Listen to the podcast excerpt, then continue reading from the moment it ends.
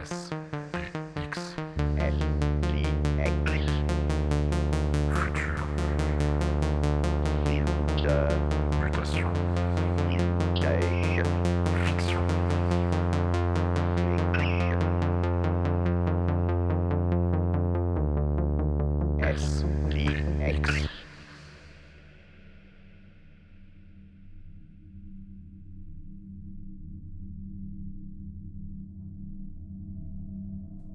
Suis plus détaché de lui. Je l'ai accompagné jusqu'au cercueil, bien que je ne me souvienne pas d'un cercueil, mais d'un grand sac en plastique. Ce sac. La morgue, ils me demandèrent Voulez-vous voir comment nous l'avons habillé? Bien sûr, je le voulais. Il était revêtu de sa grande tenue, la casquette posée sur sa poitrine. On n'avait pas pu le chausser car personne n'avait pu trouver de chaussures à sa taille. Ses pieds étaient trop gonflés. Il avait fallu également couper l'uniforme, car il était impossible de lui enfiler. Il n'avait plus de corps solide. Il n'était plus qu'une énorme plaie.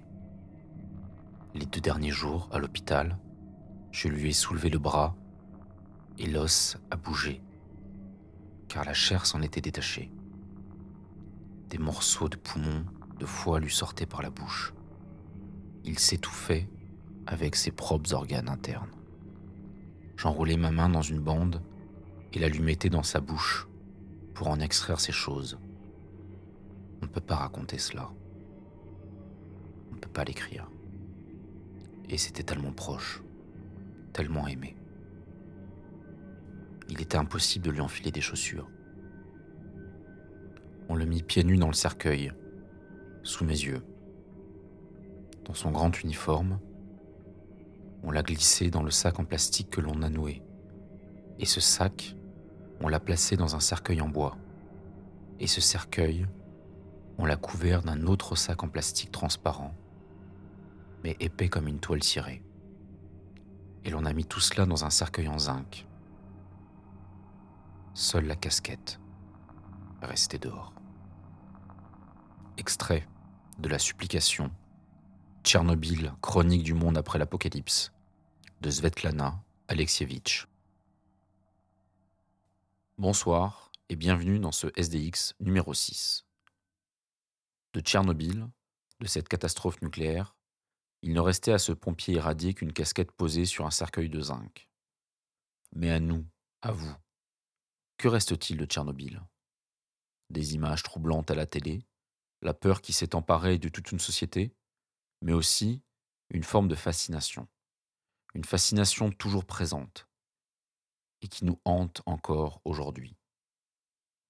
Nous reviendrons bien évidemment sur la chronologie des événements et ses conséquences, à la fois à l'intérieur et en dehors de l'URSS. Mais nous nous intéresserons également à cette mort symbolique du Prométhée soviétique et aussi à la naissance d'une esthétique nouvelle, celle du stalker. Pour ce faire, comme à notre habitude, nous embarquons l'équipe de SDX au complet. Bonsoir Cédric. Bonsoir. Bonsoir Cyril. Bonsoir. Messieurs, je vous propose d'enfiler vos tenues NBC et de pénétrer directement au cœur de la zone. Commençons par le point zéro de notre enquête. Que s'est-il passé exactement le 26 avril 1986 au sein du réacteur numéro 4 de la centrale de Tchernobyl? Eh bien, il s'est passé un, incident qui euh, a des causes euh, qui sont des causes provoquées, en fait. Ce sont des causes humaines, d'abord et avant tout. hein. Euh, pour comprendre ce qui s'est passé, il faut rappeler tout d'abord sommairement ce qu'est un réacteur nucléaire et comment ça fonctionne. En gros, c'est une machine à vapeur. C'est-à-dire qu'on fait chauffer de l'eau, la vapeur qui est produite fait tourner les turbines, les turbines pro- produisent de l'électricité.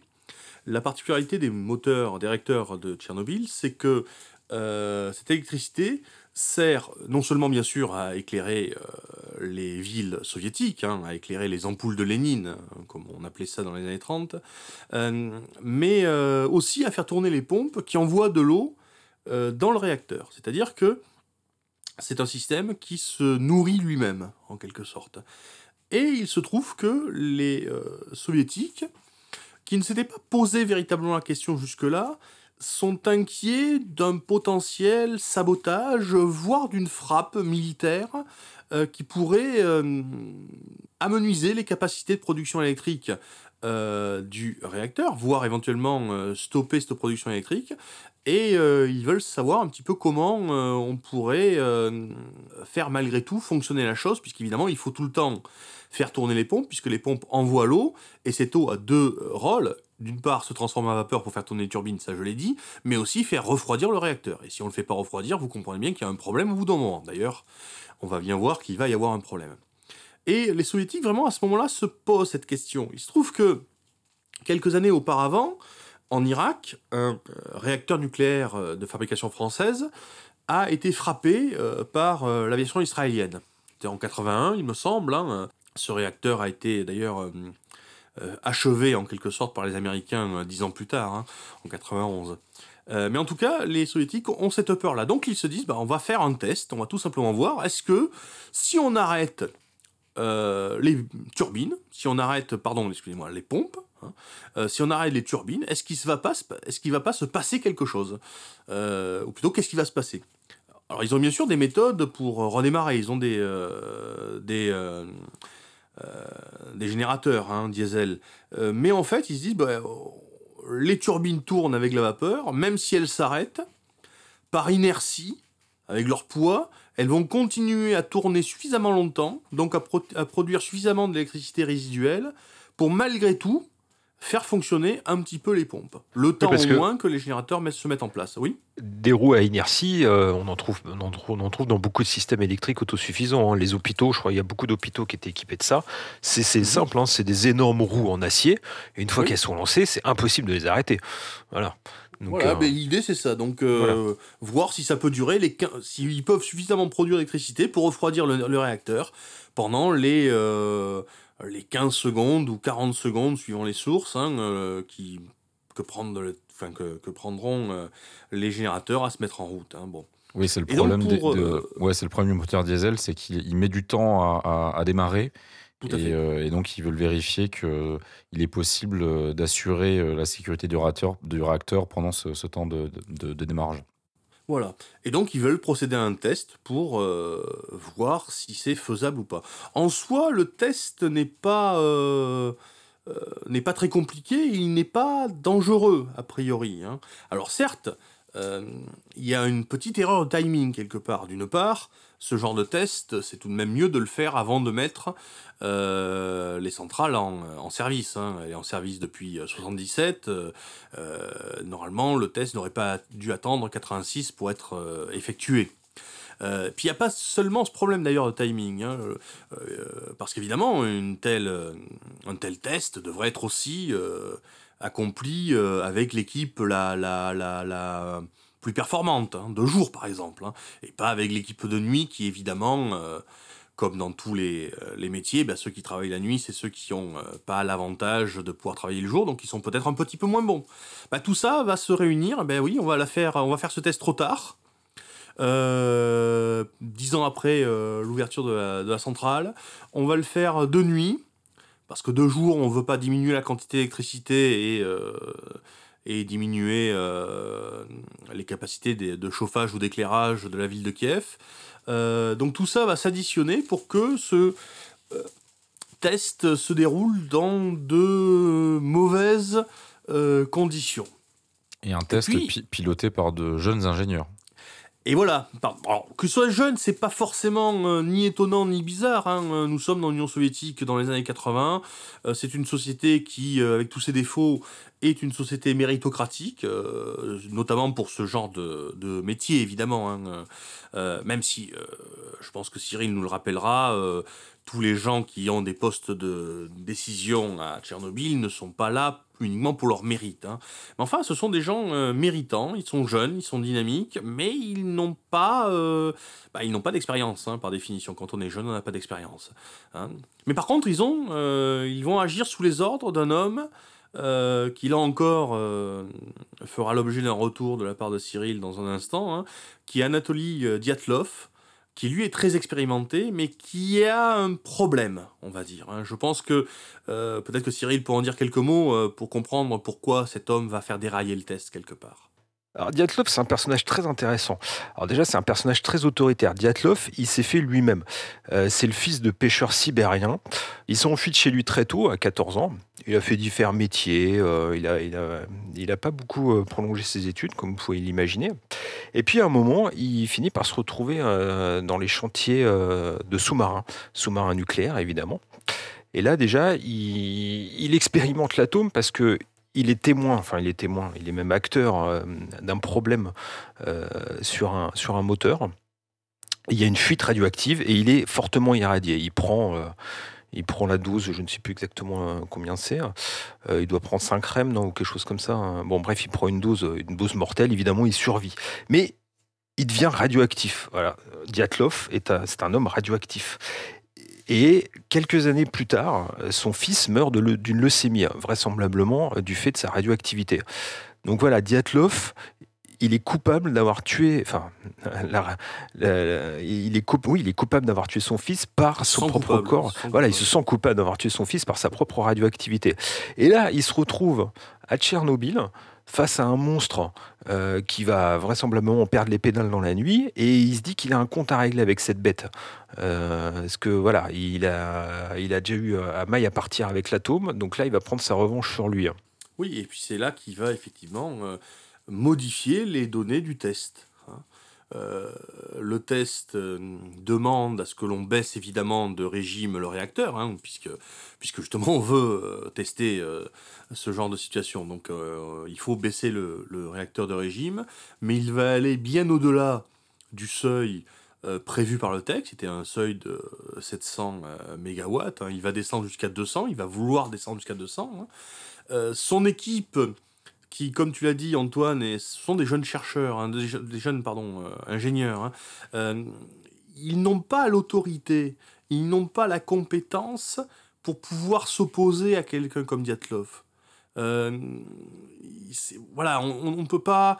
euh, quelqu'un qui a deux fois son âge, euh, qui a passé dans les dans les dans, dans, dans l'industrie nucléaire militaire plus de temps qu'on en a passé sur Terre, c'est très difficile à contredire. Et puis surtout que effectivement, comme Cyril l'a dit, euh, est un homme à poigne. C'est quelqu'un qui est extrêmement autoritaire. D'ailleurs, c'est doublement une des raisons pour laquelle il y a ce problème, parce que d'un côté, c'est parce qu'il est autoritaire qu'il va pas entendre euh, les jeunes ingénieurs autour de lui qui lui suggèrent de ne pas descendre aussi bas, mais c'est aussi parce qu'il est très autoritaire qu'il a des problèmes euh, au sein de la centrale, qu'il est mal vu quelque part, hein, et qu'en quelque sorte, par la réussite exceptionnelle qu'il pense avoir à ce test, il espère pouvoir euh, monter en grade et peut-être, pourquoi pas, prendre la place du directeur de la centrale qui au moment du test est en train de dormir et qui lui pour le coup n'est pas issu de la méritocratie puisque euh, euh, il a euh, acquis ses connaissances en matière nucléaire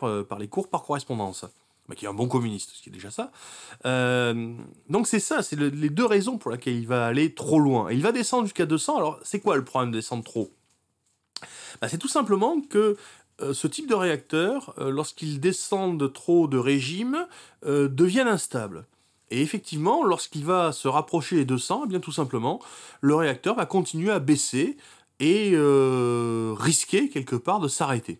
Et pour éviter cela, et pour pouvoir donc procéder au test, euh, Dyatlov va prendre une décision qui est une décision euh, extrêmement euh, Lourde de conséquences. lourde de conséquences. J'allais dire risqué, peut-être pas tant que ça a priori. Si le réacteur avait fonctionné correctement, s'il n'y avait pas eu des mauvais, euh, des malfaçons, si, etc., euh, ça n'aurait pas eu de conséquences aussi graves. hein. Mais il va prendre une décision très lourde de conséquences. Il va faire retirer les barres de contrôle.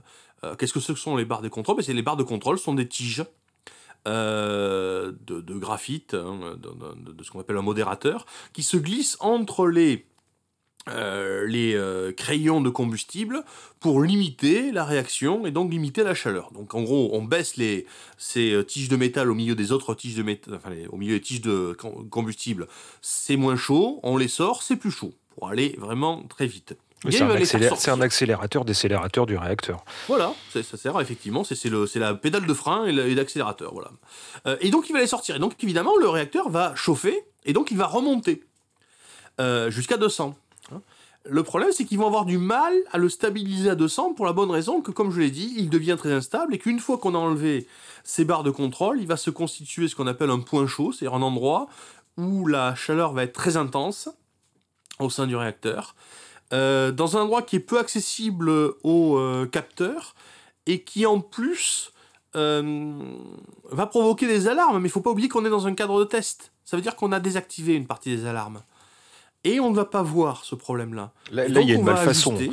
Il y a une malfaçon Oui, y a- à ce moment. à Oui, à ce- clairement, il y a- voilà. il y, a des- il y a des problèmes. euh, euh, bah, disons que les constructeurs de la centrale, elle a été construite en 5 ans, je crois, ou 6 ans. hein, euh, entre, enfin, elle est terminée en 77, oui, 5 ans, hein, 72-77. hein. donc, euh, donc, les constructeurs, en fait, ont eu d'énormes primes pour avoir réussi à finir plus tôt. Bon, euh, mais euh, évidemment, euh, c'est toujours pareil, quand, vous êtes, quand on vous dit qu'il faut tant d'années pour réaliser un bâtiment et que vous en mettez moins, c'est peut-être que vous êtes très doué, mais c'est aussi peut-être que vous avez bâclé le travail. Bon, et en l'occurrence, ils avaient un peu bâclé le travail. Mais en tout cas, euh, ils ne voient pas le problème, ils voient tout de même que ça chauffe trop. Alors ils jouent avec ceux euh, qu'ils peuvent jouer, c'est-à-dire avec l'eau froide, envoyer plus d'eau. hein. Plus on envoie d'eau, plus ça produit de vapeur, mais moins la vapeur, il y a, moins il y a de place pour la vapeur, donc plus il y a de, pression, enfin bon, peu importe.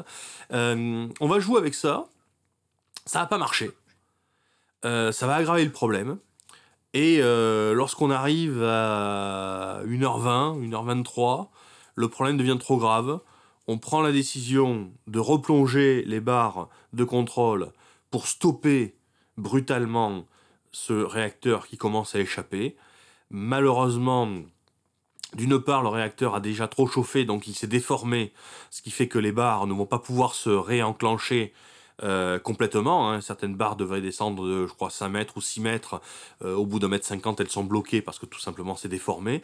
Mais surtout, c'est pas le pire. Le pire, c'est que il a tellement chauffé ce réacteur que les barres de euh, contrôle deviennent elles-mêmes inflammables et deviennent incombustibles.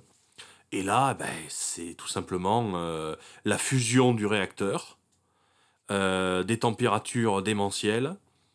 Et puis, et puis, et puis, on ne sait pas exactement. hein, soit c'est tout bêtement l'eau qui a devenu de la vapeur et qui a fait une sorte d'explosion de cocotte minute. Soit c'est ce qu'on appelle le, craquage de l'eau, c'est-à-dire en fait de l'eau qui est, sous certaines conditions produit de l'hydrogène, de l'oxygène, enfin peu importe. Mais en tout cas, c'est pas une explosion nucléaire, c'est bel et bien l'eau qui explose. hein, et on a euh, la catastrophe de Tchernobyl telle qu'on la connaît. hein, euh, cette, euh, ce grand geyser qui se lève dans le ciel, le toit euh, de plusieurs centaines de tonnes qui est euh, balancé comme un, un fétu de paille, et puis, euh, et puis le drame. Quoi. Alors, il faut absolument penser qu'il n'y a pas de champignons nucléaires. Absolument pas. La presse en va en parler. Voilà, c'est peut-être l'image, c'est peut-être l'image qu'on en avait ou des représentations qu'on s'est faites d'un champignon euh, émergent euh, de- des ruines de la centrale. Il n'y a pas de, il y a pas de champignon. C'est voilà, c'est de l'eau qui part euh, comme une cocotte minute qui explose et euh, qui part en geyser sur plein de 1000 mètres de haut, évidemment de l'eau radioactive, hein, en projetant euh, tout un tas de combustible radioactif et que ça disperse et dans l'atmosphère et tout autour de, de Tchernobyl, dans toute la zone qui sera plus, plus tard la zone d'exclusion mais qui aurait pu être élargi, hein, évidemment, parce que c'est 30 km, c'est un peu, un peu léger. Et donc, voilà, il faut s'imaginer un geyser de, de, de flotte radioactive euh, qui monte, euh, de vapeur qui monte euh, jusqu'à 1000 mètres de haut et qui irradie tout l'hémisphère nord. Oui, en, effet, d'ailleurs, il y a, y a parmi les, les- les témoins de la scène un témoignage tout à fait impressionnant. C'est quelqu'un qui est très proche de l'explosion et qui rentre dans une des salles et qui euh, s'attend à voir ben, une salle plongée dans la, euh, fumée, euh, le, chaos. Il a entendu une explosion, enfin tout a bougé. Et là, qu'est-ce qu'il voit? Ben, Il voit tout simplement les étoiles. Là où il devrait y avoir euh, un toit, il n'y a plus que les étoiles et euh, de l'eau euh, qui, euh, dit-il, mais euh, on, est, dans une situation où les gens, de toute façon, sont, euh, sous euh, l'effet de choc, hein, euh, de l'eau qui brille, dit-il. hein. Euh, Il y a vraiment quelque chose qui est euh, de l'ordre du traumatisme dans ce qu'ont vécu, évidemment, les gens euh, qui étaient sur place. hein. Ouais, puis le, le, le- geyser de plusieurs dizaines de mètres de hauteur, qui été vu par des personnes qui étaient autour de la centrale à ce moment-là, et pas de champignon nucléaire, une explosion quand même assez importante puisqu'il fait sauter le toit, mais seulement un mort à déplorer au moment de l'incident lui-même. Je crois que c'était un, technicien qui s'occupait justement de, la salle des pompes et dont on n'a jamais retrouvé le corps. Et donc l'explosion en elle-même euh, a été euh, un accident industriel, mais n'a pas provoqué euh, la mort immédiatement des, techniciens de la centrale. Il y a eu un feu qui s'est propagé rapidement. La caserne de pompiers d'ailleurs de, de, la centrale arrive tout de suite euh, avec des avec des lances à incendie pour euh, contenir le feu et, à ce moment-là il, il ne pense pas du tout euh, à, à, à la dimension nucléaire de, de l'in- de l'incident. Non, personne n'y pense, personne n'y pense. Bien sûr, l'accident fait toujours peur, mais personne ne pense à cela d'abord. D'abord parce que l'accident était tel qu'il s'est produit était inenvisageable. Personne pensait que c'était possible. Euh, clairement, on va, on va s'attarder là-dessus d'ailleurs un peu plus tard. hein. Mais euh, donc effectivement, ben, il y, a, y, a y a une explosion, ben, on envoie les pompiers. Hein, euh, on se rend pas du tout compte de ce qui s'est passé les, les gens qui sont sur place, les gens qui sont dans la, la salle de contrôle, mm, se disent qu'il y a un énorme, une énorme catastrophe qui s'est produite, certes, mais euh, ils n'ont absolument aucune idée de la taille de la catastrophe. Pour eux, c'est euh, un gros, gros problème. Mais euh, c'est pas, pas ce que ça a été. hein. Il y a vraiment un problème euh, pour ces gens à envisager ce qui est en train de se passer. hein. Mais j'insiste bien, le test en lui-même n'était pas, pas quelque chose qui aurait dû produire, euh, pas qui était risqué. hein. Le patron de la centrale dort. Hein. Euh, Il n'est pas réveillé. hein. Euh, Bon, doute que le bruit euh, l'a un petit peu réveillé, comme ça a réveillé beaucoup de gens à Pripyat, hein, la, ville nouvelle voisine de la centrale dite de Tchernobyl, la centrale Lénine en fait. hein. Mais, mais effectivement, on ne s'attendait pas à ça. Donc, bah oui, les pompiers arrivent sans équipement spécifique. Et puis, bah, ils font face à un incendie, quoi. Oui, parce que c'est un peu la, comment dire, une des spécificités de, cette, de cet incident, c'est l'espèce de flottement euh, des premières heures ou de la première journée euh, qui démontre qu'il n'y a pas eu véritablement de, comment dire, de procédure adaptée aux, aux enjeux euh, d'un tel, euh, d'une telle, d'une telle explosion. Euh, donc on, le dit, des, pompiers qui arrivent sans protection particulière, uniquement pour éteindre un incendie. Et euh, on le verra un peu plus tard, une population autour qui, pour l'instant, n'est ni évacuée, ni prévenue, et euh, à laquelle on distribue, euh, on ne ne distribue pas de pastilles d'iode, qui aurait été pourtant la chose importante à faire dans, les, au, moins dans la journée qui suit, euh, qui suit l'incident. Et puis jusqu'à la tête de l'État, euh, ça a quand même mis du temps à remonter, euh, du temps à, pré- à prévenir, et c'est les prémices aussi de ce qui, va se passer, on le verra plus tard, mais en Europe et dans le reste du monde. Entre l'effet de sidération, l'effet de ne paniquez pas, et puis c'est la première fois aussi qu'il y a un accident de cette ampleur. Mis à part Mile Island quelques années auparavant, qui était quand même pas de cette ampleur-là, là c'est la première fois au monde que, que ce genre de catastrophe arrive. Donc on est, on est pris au dépourvu. Enfin, les soviétiques sont pris au dépourvu et le- l'ensemble de la planète est pris au dépourvu. Tout, tout le monde est pris du pourvu, mais il faut, faut, penser que c'est c'est tellement vrai que le lendemain de l'accident, enfin le lendemain, excusez-moi, non, le jour même, puisque ça a lieu à 1h du matin, le jour même de l'accident, donc le 26 avril, euh, euh, on a les autres réacteurs qui tournent et on a le patron de la centrale qui demande à continuer de fabriquer de l'électricité. Le- C'est-à-dire que le jour même de euh, l'accident, eh bien, on continue à faire tourner les autres réacteurs alors que, euh, alors qu'il y, a- il y a le feu euh, au sens propre et au sens figuré, hein, parce que il n'y a pas que le feu au sens propre, il y a aussi, ben, tout simplement la radioactivité, il y a aussi l'eau envoyée par les, les pompiers euh, et qui s'est échappée euh, des cuves, qui est en train d'en- d'envahir les sous-sols, etc. Il faudra que ce soit certains des ingénieurs des autres réacteurs qui prennent sur eux, euh, en commençant à comprendre le, le chaos, en commençant à comprendre le problème, qui prennent sur eux d'arrêter les réacteurs. Sinon, on continuait à les faire fonctionner. Et d'ailleurs, comme vous savez, euh, ils continueront à fonctionner. hein, euh, une fois que le problème sera un petit peu conjuré, euh, les derniers réacteurs de Tchernobyl, enfin le dernier, et, cesse de produire de l'électricité en 2000. Hein, il, a encore, il a encore euh, euh, 14 ans de production électrique devant lui. hein. Donc le jour même, vraiment, on ne, on ne comprend pas ça. Et quand tu évoquais effectivement à la tête de l'État, alors là, c'est pire. C'est pire, parce qu'évidemment, on connaît tous l'adage euh, malheur aux porteurs de mauvaises nouvelles.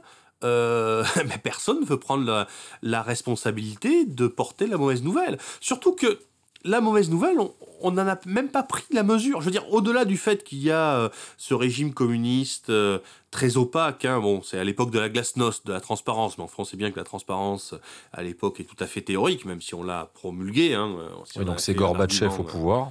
Gorbatchev depuis un an, Mhm. effectivement, qui est, qui est à la tête du, du comité central du Parti communiste. Euh, mais mais on ne, on ne- on- même au-delà du fait qu'il n'y a pas cette transparence, euh, ben, tout simplement, on n'a on n'a pas les instruments pour penser l'accident. Il y a une anecdote qui est, qui est rapportée par euh, euh, Zeltana Alexievich, qui, qui est, qui est l'auteur d'un d'un ouvrage magnifique dont on aura d'ailleurs les, les euh, références sur Internet, hein, qui rapporte cette- cet échange qui est tout à fait magnifique. hein. C'est un envoyé de Moscou qui dit Je veux voir le réacteur de l'intérieur. Et on lui répond Ce n'est pas possible. Et lui s'indigne Mais pourquoi vous me racontez ces bêtises? Je dois le voir de mes propres yeux. Dans deux heures, j'ai un rapport à faire devant le bureau politique. S'il avait vu le réacteur de l'intérieur, son rapport devant le bureau politique, il n'aurait pas fait. On est bien d'accord. Hein? Mais il n'est pas capable de le comprendre. Personne n'est capable de le comprendre. Donc même s'il y a une incroyable opacité, euh, une incroyable inertie soviétique, si on peut dire, hein, euh, de ces années 80 du, euh, de l'Union soviétique, qui sont des années où l'Union soviétique va très mal. Il ne faut jamais l'oublier. hein. Il y, a- un recul du niveau de vie, etc. en Union soviétique dans les années 80. Bon. Mais mais au-delà de ça, il y a le fait que qu'on n'arrive pas à penser la chose, tout simplement. On n'arrive pas à penser la chose. Mais euh, malgré tout, au bout d'un moment, on finit par commencer à comprendre. Et puis on évacue la ville, quoi. Mais, mais il s'est Alors passé, c'est le jour euh, d'après. hein. C'est le jour d'après. L'évacuation de oui. Pripyat. voilà. C'est 14 heures, euh, c'est en tout début d'après-midi, donc le, le deuxième jour après le après l'incident. Donc ça a pris Oui. 36 heures. Voilà, Ça- on ça a pris 36 heures. On est, on- euh, ça a pris 36 heures pour, pour qu'on commence à envoyer les, les 1200 bus qui vont euh, évacuer les 50 000 habitants. hein. Ouais, parce que Pripyat, c'est à 3-4 km de la centrale. Oui, c'est tout près. Euh, c'est la ville nouvelle qui a été construite euh, pour héberger euh, les, les familles des, euh, des techniciens et ingénieurs euh, qui travaillent euh, à la centrale. Euh, et euh, c'est une ville avec énormément de jeunes gens, hein, puisque c'est euh, il y a assez peu de, de- de vieillards. hein. Il y a beaucoup d'écoles, il y a beaucoup de crèches. Donc y a le, on a en tête le- le- le- l'espèce de petit parc d'attraction avec avec la grande roue qui apparemment n'a tourné que le jour de l'évacuation pour pour faire patienter des gens. euh, Ça devait être inauguré un peu plus tard, oui. Ça devait être trois jours plus tard. Trois jours plus tard, euh, l'inauguration aurait dû avoir lieu. Ils y croyaient, hein Non, mais ils y croyaient, voilà, à leur rêve, euh, leur rêve de soviétique. Pripyat, c'est la ville du futur.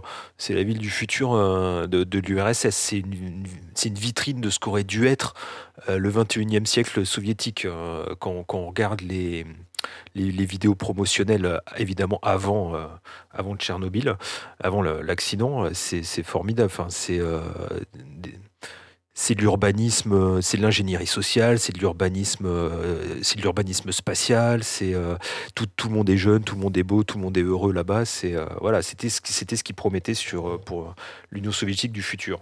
Ben, dans une certaine mesure, c'était la réalité. Tout le monde était jeune, tout le monde était heureux, parce que les gens étaient quand même mieux payés et, euh, et euh, mieux lotis qu'ailleurs. Euh, tout le monde était en bonne santé, parce qu'évidemment, mais pour travailler dans ce secteur-là, euh, on n'acceptait pas les gens très, très, affaibli, euh, il n'y avait pas de personnes âgées, etc. Donc effectivement, ce portrait idyllique, euh, si on ne ramène pas à la réalité globale, qui est évidemment bien moins idyllique, mais ce portrait idyllique n'est pas entièrement infondé. hein. Il, est, euh, euh, il, est, il est justifié hein, pour Pripyat. hein, J'insiste bien, avec toutes les réticences, enfin toutes les, limites que l'on peut appor- apporter à côté de ça. hein, mais, mais il est, il est réel. C'est véritablement une ville, une ville où il faisait bon vivre, une ville où les gens étaient heureux de vivre, hein, une ville qui est dans un cadre très, euh, euh, très, euh, comment dire, très champêtre. hein. C'est, une ville nouvelle, donc construite au milieu de, de zones marécageuses. hein. Vous savez bien que les centrales nucléaires aiment bien les marées, hein, puisque il leur faut de l'eau pour se refroidir. Euh, donc euh, le cadre euh, y est joli. Et en même temps, je crois qu'on reviendra là-dessus un peu plus tard, hein, mais il y a euh, euh, un décalage incroyable. Cette ville du futur est au milieu du Moyen Âge. Hein, euh, parce que les gens autour euh, euh, vivent comme on vivait quasiment sous les tsars. Et quand je dis sous les tsars, je ne parle pas forcément des tsars du 19e siècle. Je parle même de ceux bien avant. hein, donc il y a... oui, c'est le, le futur. C'est un petit morceau de futur dans une Union soviétique déliquescente et dans une Russie éternelle, en quelque sorte. C'est- une ville propagande. C'est une ville propagande de ce, de, de ce que pourrait, de ce que pourra être l'Union soviétique du futur grâce à l'atome. C'est aussi, aussi de ça. hein. C'est le message qu'ils veulent faire passer. C'est grâce à voilà une ville, une centrale, et, euh, et voilà, c'est la, la ville du futur, l'Union soviétique du futur. Oui, et puis il y, a- y y une dimension euh, dans Pripyat, euh, c'est un peu la, la Pompéi euh, de, l'URSS, euh, dans le sens où euh, euh, après, on va dire après Tchernobyl, les années 90 et les années 2000, euh, ça a été un crash économique pour, pour tous les pays satellites de, de, l'URSS, puisque là on est en, Ukraine, la frontière biélorusse, nord de l'Ukraine plus, exactement. Et donc figé dans le temps, cette, euh, cette, euh, comment dire, cette ville modèle euh, renvoie à une certaine nostalgie.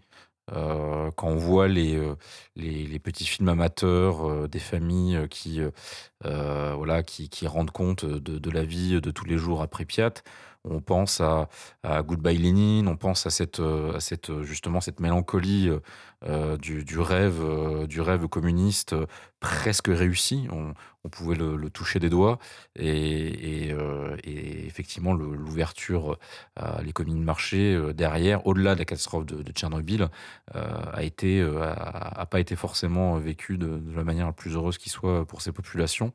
Donc on a figé dans le temps comme ça une une, ville modèle. c'est c'est effectivement à la fois le futur et euh, la nostalgie du futur. Et puis, et puis, et puis, à quelques années près, c'est euh, euh, la fin de l'Empire soviétique. Donc euh, non seulement il y a cette ville qui est en ruine, mais c'est les ruines de l'Empire soviétique qui, se, qui sont représentées dans, dans Pripyat. Et encore aujourd'hui, les touristes qui, qui peuvent parcourir Pripyat, bah oui, se, se- se plaisent à, photographier les, fresques euh, de, la, de, de la propagande, enfin de l'art euh, euh, soviétique de l'époque, euh, les livres de classe, euh, enfin voilà, tous les objets de la, vie euh, euh, de la vie de l'époque euh, euh, sont considérés un petit peu comme des, reliques. Il y a, il y a un gros, gros marché du merchandising soviétique. hein. Si vous allez sur Etsy ou sur eBay, euh, vous trouvez un nombre incroyable de, de choses russes, des téléphones, enfin des choses russes, pardon, des choses soviétiques, d'objets soviétiques, les téléphones, les montres. Outre euh, aussi, euh, tout, il y a eu, euh, je me souviens, il y avait un, un gros trafic dans les années 90, c'était tout, tout ce qui était casquette, tout ce qui était casquette, médailles et, et vestes militaires. Euh, Maintenant, c'est un peu moins ça, c'est vraiment les objets du quotidien. C'est voilà, les cartes postales, les téléphones, les, les montres, tout- les- stylos. En tout cas, les, ces, ces, 1002 ces, ces 50 000 soviétiques qui ont quitté Pripyat, euh, eux ont laissé derrière eux tous leurs objets, euh, tous leurs biens. Quoi, hein. Ah bah oui, parce que c'était à, à la base, voilà, on leur avait dit que c'était provisoire. C'était une Oui, évacuation provisoire. Et ils, ils comptaient partir pour je- trois semaines. Je crois qu'on les avait prévenus, c'était trois semaines, et puis ils sont partis toute leur vie. quoi. Ils Oui, sont jamais revenus. revenus, quoi.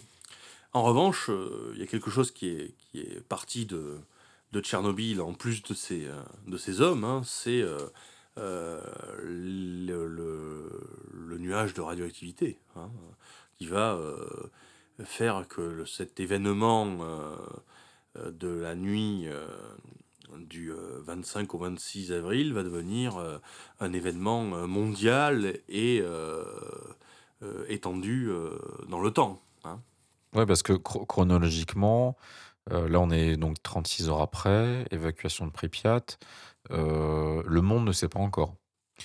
Le monde ne sait pas encore, le monde commence à savoir par, par des... euh, euh, Il y a une centrale en Suède où on a euh, euh, reçu des, euh, des, euh, poussières contaminées. D'ailleurs, de façon assez amusante. On a d'abord cru qu'il y avait une fuite dans cette centrale.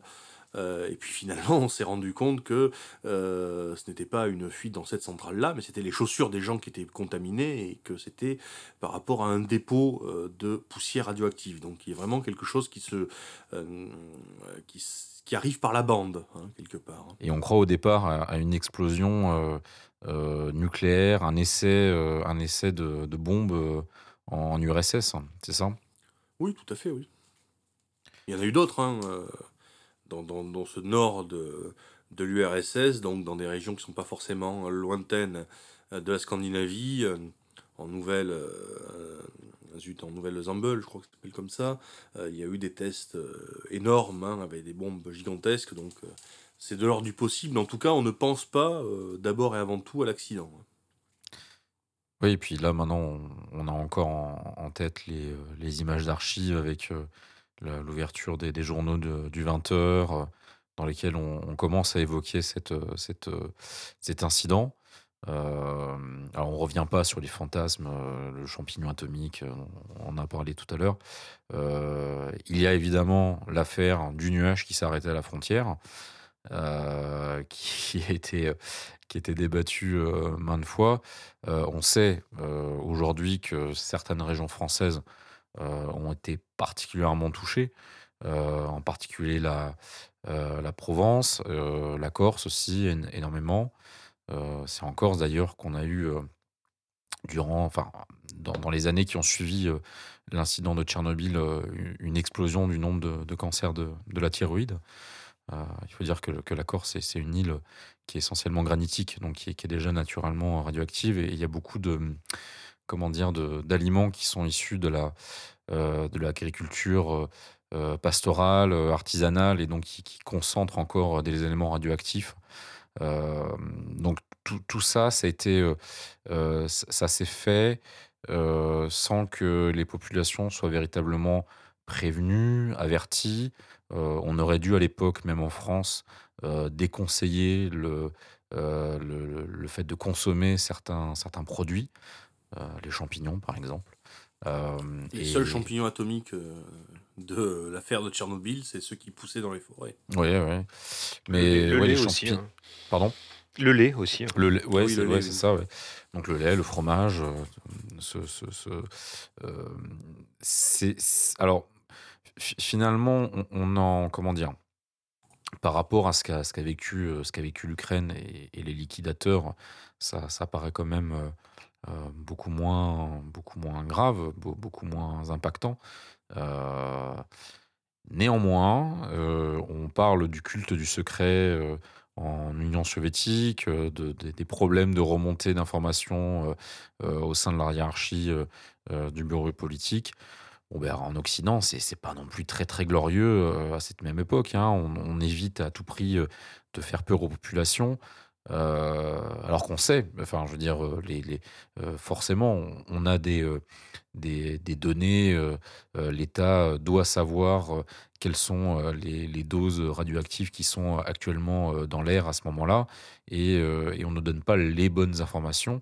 Oui, on sait largement, oui, effectivement. on Donc finalement, c'est très, comment dire, en, en sortant un peu du clivage Est-Ouest, euh, c'est vraiment l'époque hein, qui est comme ça. hein.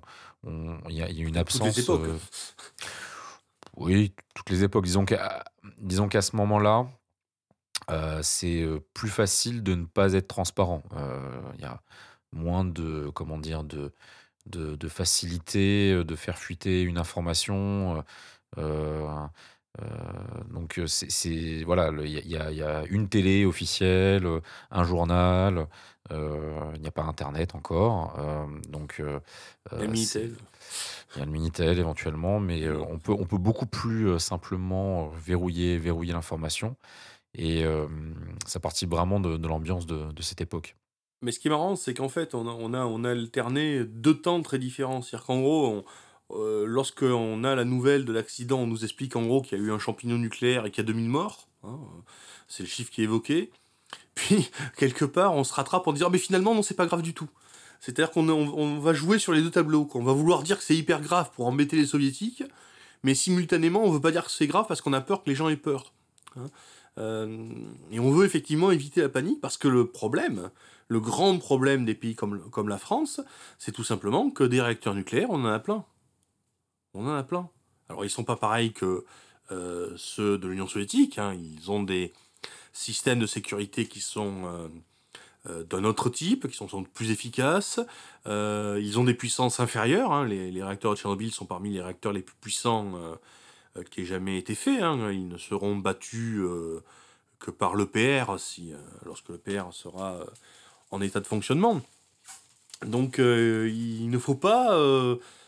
Il y a une phrase soviétique qui a été dite euh, au moment de l'accident euh, qui disait euh, la, la panique est plus dangereuse que la radioactivité. Et, et en Occident, ça a été en quelque sorte de dire c'est pas plus dangereux, mais c'est moins rentable. La panique, ça risque d'être très coûteux. hein, la panique. Alors qu'en Union soviétique, finalement, quand on disait la panique est pire que la radioactivité, ça peut paraître choquant, mais euh, je crois qu'il y a un fond de vérité tout de même, parce que euh, on va tuer les animaux à Tchernobyl, mais on va pas tuer les hommes. Dire, par là, on n'a pas été trop loin dans la panique. On n'a pas tué les hommes, on les a pas alignés sur un mur euh, pour, pour, les abattre d'une balle dans la tête, mais on a fait venir les liquidateurs. Donc là, on est sur la. Donc, reprenons l'accident le premier jour, une journée de flottement, euh, l'évacuation de Pripyat le deuxième jour, et là, on va rentrer dans une euh, troisième phase. euh, qui va être la, phase la, plus longue, ça va être la, guerre contre la radioactivité. Le fait de, de mobiliser euh, une armée, puisque 600 000 liquidateurs, alors c'est pas en même temps, hein, ça a été sur, plusieurs mois, il y a une rotation, euh, mais 600 000 liquidateurs pour venir à bout euh, et, créer le, construire le premier sarcophage pour l'URSS, c'est véritablement comme mener une guerre. Tout à fait, oui. Et c'est une guerre d'autant plus importante pour, pour l'Union soviétique que c'est une guerre qui touche à quelque chose de très sensible. La question de l'énergie en Union soviétique est une question qui est euh, éminemment politique. Alors bien sûr, l'énergie a toujours une dimension politique. On est d'accord. hein. Euh, mais euh, le nucléaire, ou plutôt l'électricité, en Union soviétique est lié à l'idéologie soviétique. Mayakovsky disait que l'homme soviétique avait une âme électrique, une âme d'électricité. Lorsqu'il y a eu la révolution bolchevique, euh, on a euh, mis un point d'honneur à électrifier les campagnes, à commencer à électrifier les campagnes. On parlait des ampoules de Lénine pour décrire les ampoules euh, électriques. Lénine lui-même disait les soviets, pardon, le communisme, ce sont les soviets plus l'électricité. Donc il y a vraiment quelque chose de central avec l'électricité en Union soviétique. Et évidemment, l'électricité, la meilleure façon de le produire, c'est euh, le nucléaire pour les soviétiques. C'est véritablement pour eux la meilleure façon de le faire, hein, même si le nucléaire soviétique n'a pas été mis au point en premier lieu pour ça, il a été mis au point pour des raisons militaires. Mais très rapidement, et je crois que c'est parmi les premiers dans le monde à le faire, les soviétiques euh, deviennent des, euh, adeptes de, du nucléaire pour produire de l'électricité. Donc il y a vraiment quelque chose qui est de l'ordre presque du... euh, La fierté nationale. Ouais, la fierté nationale du sacré soviétique. hein. Euh, euh, le, le soviétique, c'est pas un soldat. Bien sûr qu'il y a des guerriers soviétiques, bien sûr que les soviétiques sont très bien battus euh, euh, pendant la Seconde Guerre mondiale, etc. Mais c'est pas le personnage soviétique par excellence, c'est le scientifique, c'est l'ingénieur, euh, c'est le cosmonaute. C'est Il y a qu'à l'ingénieur. voir, euh, ouais, a qu'à voir toutes ces magnifiques mosaïques hein, sur les, sur les à bâtiments, euh, sur les bâtiments officiels qui mettent en, en avant. Ils mettent pas en avant le soldat, t'as raison. Le soldat, c'est sur les statues. Mais euh, voilà, c'est ces mosaïques qui mettent en avant le, le scientifique. Alors elles sont superbes, hein, on voit avec des, des éprouvettes, des, même des atomes. Et puis il y a aussi des fresques formidables. Des trucs tr- très, très psychédéliques où euh, voilà, c'est l'atome avec euh, tout, tout le peuple autour qui le regarde et tout ça, toutes ces choses-là. euh, oui, c'est sublimé. hein. C'est sublimé parce qu'il y a cette notion de progrès et il y a cette notion aussi que euh, le communisme doit éclairer le monde. Donc voilà, rien de mieux que l'électricité pour ça. Et puis, et puis c'est nouveau. Donc comme la conquête spatiale, c'est quelque chose que le communisme doit gagner, hein, que le communisme doit faire et doit gagner. Puis la science, la science, c'est- méritocratique. C'est Hmm. Donc c'est c'est important aussi pour. euh, Oui, pour l'Union soviétique, dimension c'est- prométhéenne, faut Ouais, jamais et c'est le combat contre la nature. euh, prométhéenne et presque faustienne. Et là, en quelque sorte, c'est la dimension faustienne qui l'emporte. Quoi. Je veux dire, il y a eu un pacte euh, fait euh, entre l'Homo soviéticus euh, incarné par le, par le savant, par l'ingénieur, et l'atome. Et ce pacte faustien, euh, il est en train de se retourner euh, contre soi. Et, euh, il va appartenir à l'Union soviétique, à l'homme soviétique, de euh, le maîtriser. hein. Lui qui disait euh, on pourrait mettre une centrale nucléaire sur la place rouge, lui qui disait une centrale nucléaire c'est pas plus dangereux qu'un samovar, eh bien là il y, a un- problème avec une centrale nucléaire, il va falloir le régler.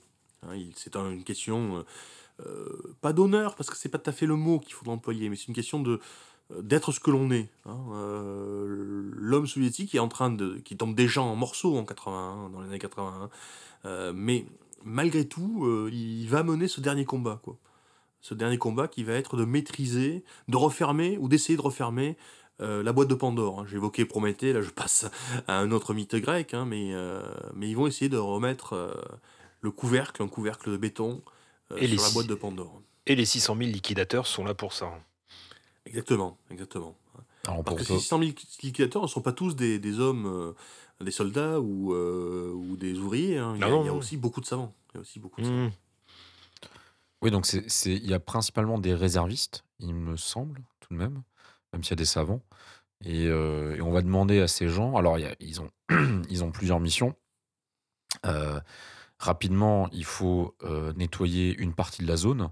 Ben avant même ça, il faut aller voir. quoi. Le problème, Oui, c'est qu'avant oui, Avant oui. même ça, il faut aller voir. Donc on va envoyer des, des hommes grenouilles, on va envoyer des gens aller ramper dans les, euh, euh, dans les décombres pour, pour voir ce qu'il en est. Quoi. Donc euh, euh, déjà ceux-là, euh, voilà, quoi, ces premiers, euh, euh, on va envoyer voir, quoi, pour savoir ce qu'il faut faire en fait, quoi, d'abord. Hein. Et puis ensuite, ben, il va falloir, euh, ben, il va y avoir- il va y avoir deux urgences. hein. La première urgence, ça va être de stopper le réacteur, de l'étouffer. Donc ce sera le boulot des, des gens en hélicoptère. Et euh, la seconde tâche, ce sera de- d'empêcher que le réacteur s'enfonce dans le sol. Et ça, ce sera des mineurs qui devront s'y coller, quoi. Le fameux tunnel qui, euh, qui est creusé euh, sous la centrale, c'est ça? Tout à fait, oui. Tout à fait, oui. Sous des, avec des doses de radiation euh, incroyablement élevées. Euh, c'est à la fois une mine, donc euh, avec toutes les contraintes que, que, que ça crée, euh, de chaleur, de, de, promiscuité, euh, et, euh, et en même temps avec euh, une centrale, euh, une centrale au-dessus de la tête. Quoi. Ouais, mais surtout, en fait, quand ils sortaient de la mine, qu'ils avaient... euh, je, crois que c'est ça leur problème, en fait. Quand ils étaient dans la mine, ils n'avaient pas une, une, une radioactivité qui était trop... euh, trop trop trop euh, grave quoi, en quelque sorte. C'est quand ils sortaient donc euh, quand ils sortaient il fallait qu'ils aient la course quoi. Hein, euh, donc il fallait qu'ils mais une fois à l'intérieur bon mais il fallait travailler comme des fous quoi évidemment mais la, radioactivité était, était moins élevée quoi. Mais il n'y avait pas que ça évidemment je l'ai dit il y a aussi la nécessité de, d'éteindre le réacteur et ça ça a été effectivement les pilotes d'hélicoptères et, ce qui est intéressant de, de- de rappeler c'est que donc évidemment les, les pilotes d'hélicoptères qui devaient donc jeter des, des lingots de plomb ou ce genre de choses, des sacs de sable pour étouffer le réacteur, donc devaient survoler euh, ce réacteur euh, en combustion, en fusion, et donc évidemment à des doses euh, de radiation qui étaient effarantes, et donc devaient aller extrêmement vite. Et on a même été jusqu'à rappeler des pilotes qui servaient en Afghanistan. C'est-à-dire qu'on on a, euh, alors il y avait des très bons pilotes d'hélicoptères euh, soviétiques en Afghanistan, eh bien on n'a on pas hésité à les rappeler d'Afghanistan pour qu'ils aillent euh, à Tchernobyl et à tout prendre. Je suis pas persuadé qu'ils aient gagné, quoi, hein, ces pilotes. Et puis l'un des, euh, l'un des hélicoptères qui s'est craché, c'était filmé ça, pendant, son opération au-dessus de, de la centrale. C'est une des images choc de, de Tchernobyl, ça, c'est ce, ce crash d'hélico. euh. Euh, je crois que c'est Pal qui, euh, qui, euh, qui tape contre, contre un, un pylône, je crois. Ou des câbles, oui, je Ouais, sais contre plus. un câble, ouais, c'est ça, Ouais. qui, qui était tendu. Et et, puis c'est des grosses bêtes, hein, les hélicoptères russes, hein, c'est c'est des gros trucs. hein. Ouais, le fameux hélicoptère qu'on qu'on retrouve d'ailleurs dans Avalon, dont on a parlé euh, dans un précédent SDX. Euh, et donc, ces liquidateurs qui ont plusieurs missions. Donc, on a parlé des mineurs, on a parlé euh, de ceux qui, dans les premiers temps, devaient euh, se rendre compte de, de- de l'état l'état du, du réacteur et, et de la centrale. Ensuite, il y a eu les, euh, les liquidateurs qui étaient chargés de, de nettoyer les alentours de la centrale et de la zone, puisqu'il y a une zone d'exclusion de, de 30 km, c'est ça, autour de, Mhm. autour de l'épicentre. Et donc, il faut, il faut nettoyer euh, les, euh, euh, les véhicules, il faut enterrer également du matériel qui qui est contaminé. Donc, il y aura des, des, des, fosses qui vont être creusées et, et, parfois d'ailleurs un, un peu à la va-vite, on va oublier certains, comment dire, certaines positions de ces, de ces, enselu- en, de ces fosses, hein, euh, Oui. puisque quand on fera des, des euh, comment dire, quand on fera des, euh, des travaux bien plus tard pour le second sarcophage, euh, en, en mettant des coups de pelle, on va se rendre compte qu'on qu'on redécouvre des choses qui étaient qu'on n'aurait jamais dû ressortir à ce moment-là. C'est un cimetière. C'est un cimetière Tchernobyl. Hein. Ouais, des barres, des, des, des barres de, de, de graphite euh, enterrées autour, autour de la centrale. Et puis, il y a de les, véhicules aussi. euh, ouais, les véhicules, ouais, des, véhicules. euh, ouais, des, euh, des cimetières de, de, de véhicules euh, aujourd'hui. Puis des animaux. et des animaux, euh, puisqu'il y a eu des, des chasseurs qui avaient pour mission euh, d'abattre les, les animaux euh, autour de la centrale pour qu'ils évitent de, de propager la, la radioactivité. Euh, il y a les animaux, il y a aussi euh, les, euh, les arbres, hein. il y a la fameuse euh, forêt rouge, donc c'était cette étendue de, sapins qui était euh, fortement irradiée, à tel point que dans, les jours qui ont suivi, euh, ils ont perdu complètement leur chlorophylle, donc étaient devenus roux, quasiment rouges, et on a dû couper tous les, arbres et, les enterrer, les enterrer profondément. Euh, ça a été, il me semble que c'est vraiment le- le- l'endroit qui était le, plus, le plus contaminé euh, de, toute de toute la zone, la fameuse forêt rouge. Il y a plein, plein de légendes qui ont été, qui, qui sont issues de, de, ça. Et puis, il y a vraiment l'image la plus, enfin, c'est celle qu'on a le, qu'on retrouve le plus dans, dans les images d'archives, la plus frappante, ce sont les liquidateurs qui devaient aller sur le toit de la centrale euh, pour euh, dégager euh, les éléments les plus radioactifs, donc ces espèces d'enchevêtrement de, de résidus de, de- du toit donc qui s'était effondré. Et, le graphite, de, le graphite qui était dans le, dans le Ouais. réacteur. Et le problème, c'est que là, là, à cet endroit-là, la, la radioactivité était tellement intense qu'il ne pouvait passer que une minute, deux minutes maximum euh, sur le toit, euh, se relayer euh, avec un, comment dire, des protections euh, en plomb qui devaient se confectionner eux-mêmes. Euh, alors ceux-là, on les appelait les, les biorobots. Euh, parce qu'au au départ, on avait envoyé des, des vrais robots euh, sur place, mais la, la radioactivité euh, les, les déglinguer assez, assez rapidement. Ils, étaient hors service au bout de, de quelques, jours, de quelques heures ou quelques jours. On dit Et- même qu'un de ces robots s'est suicidé. Donc la, la légende veut ça. En fait, il est simplement devenu fou. Il est tombé dans le réacteur directement, quoi. Mais effectivement, ces, ces robots ne supportaient pas la, la radioactivité. Ouais, je crois qu'on a les images de ça, hein, du robot qui tombe. Il, me semble, il me oui, semble il semble, vu. Bon, je- Il me semble, oui. Euh, on en a tellement entendu parler qu'on l'a- qu'on- se l'est inventé, mais il me semble que, cette image existe. Et donc oui, c'est, euh, ces fameux biorobots.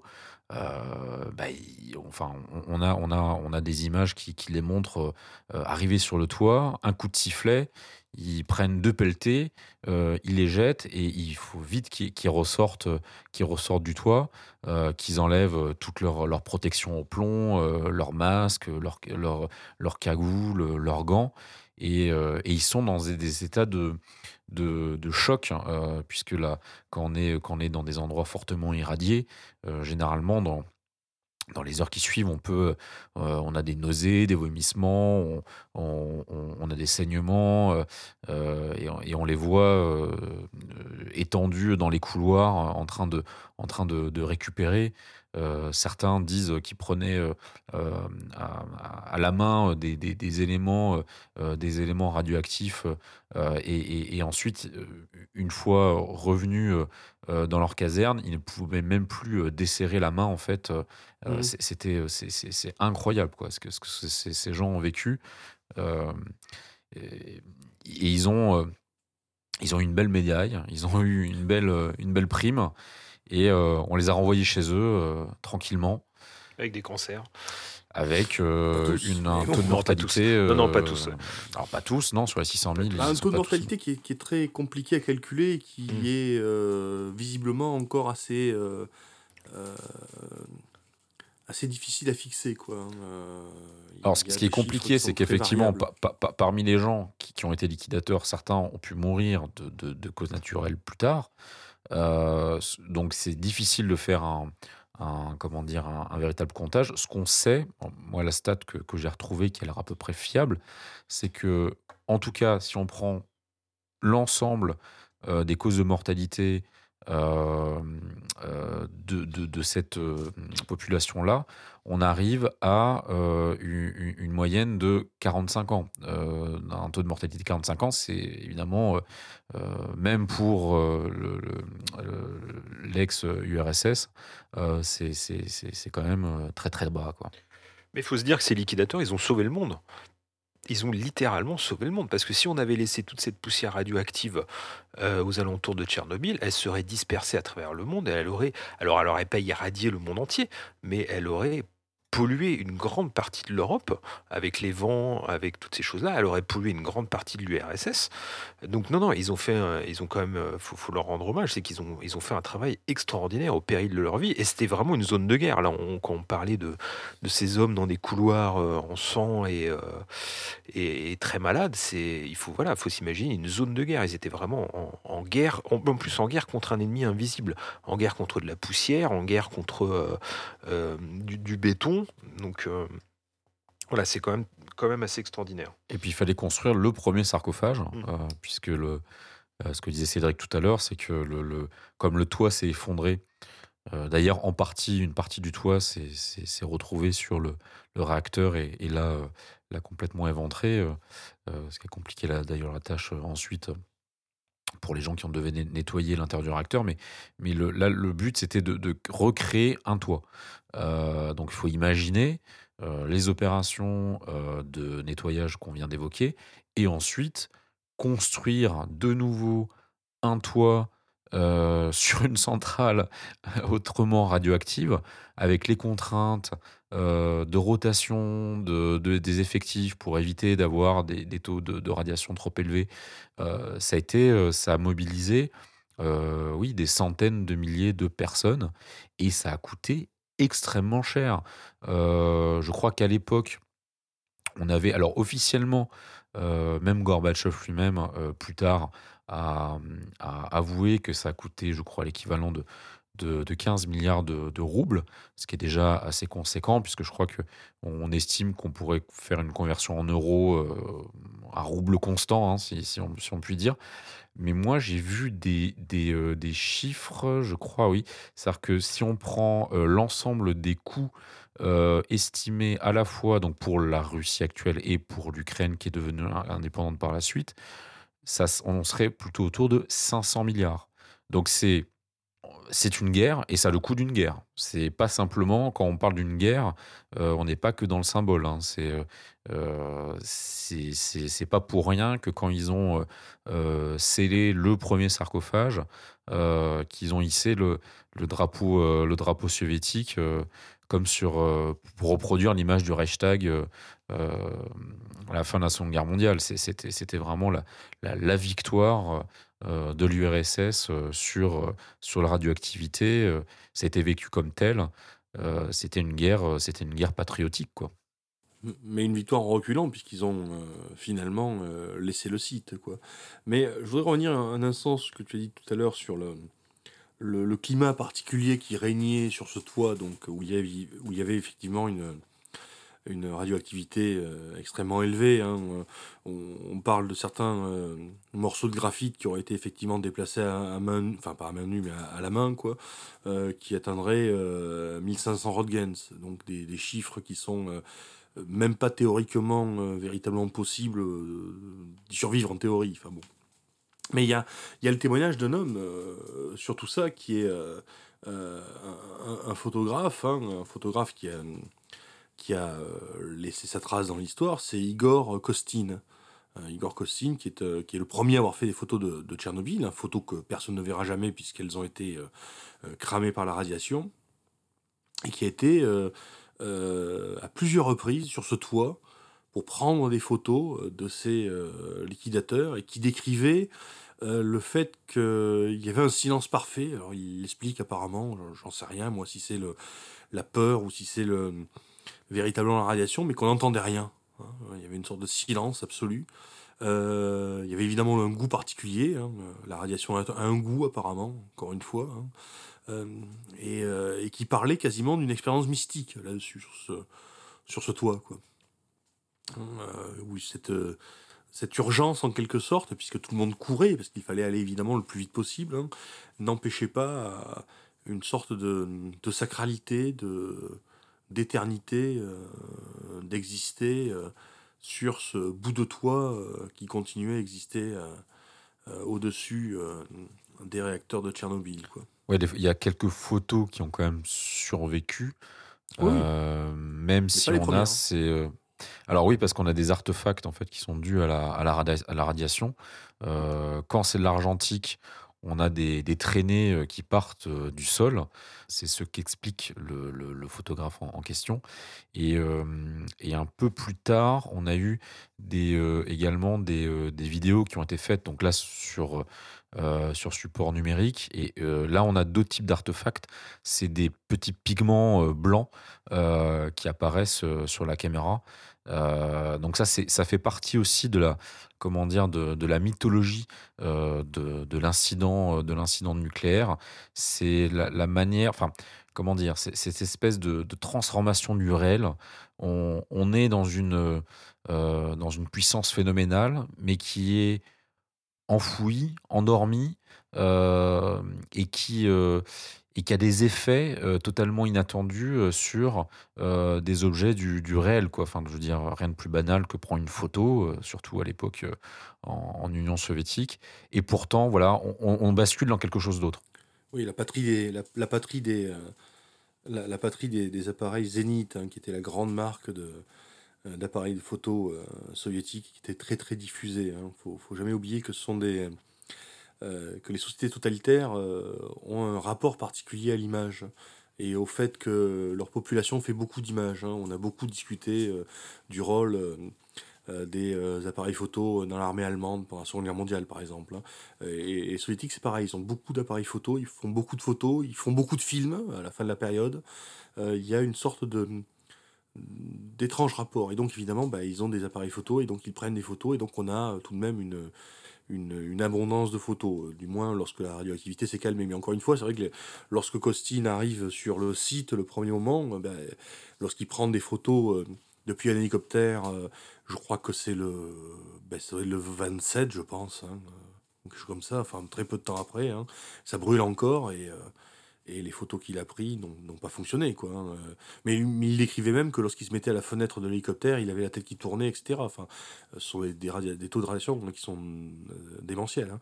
D'ailleurs, lui-même n'est pas mort de ça, qui étrangement, il est mort à 78 ans d'un accident de voiture. hein, quoi, comme quoi, comme quoi tout, est, tout est possible. hein.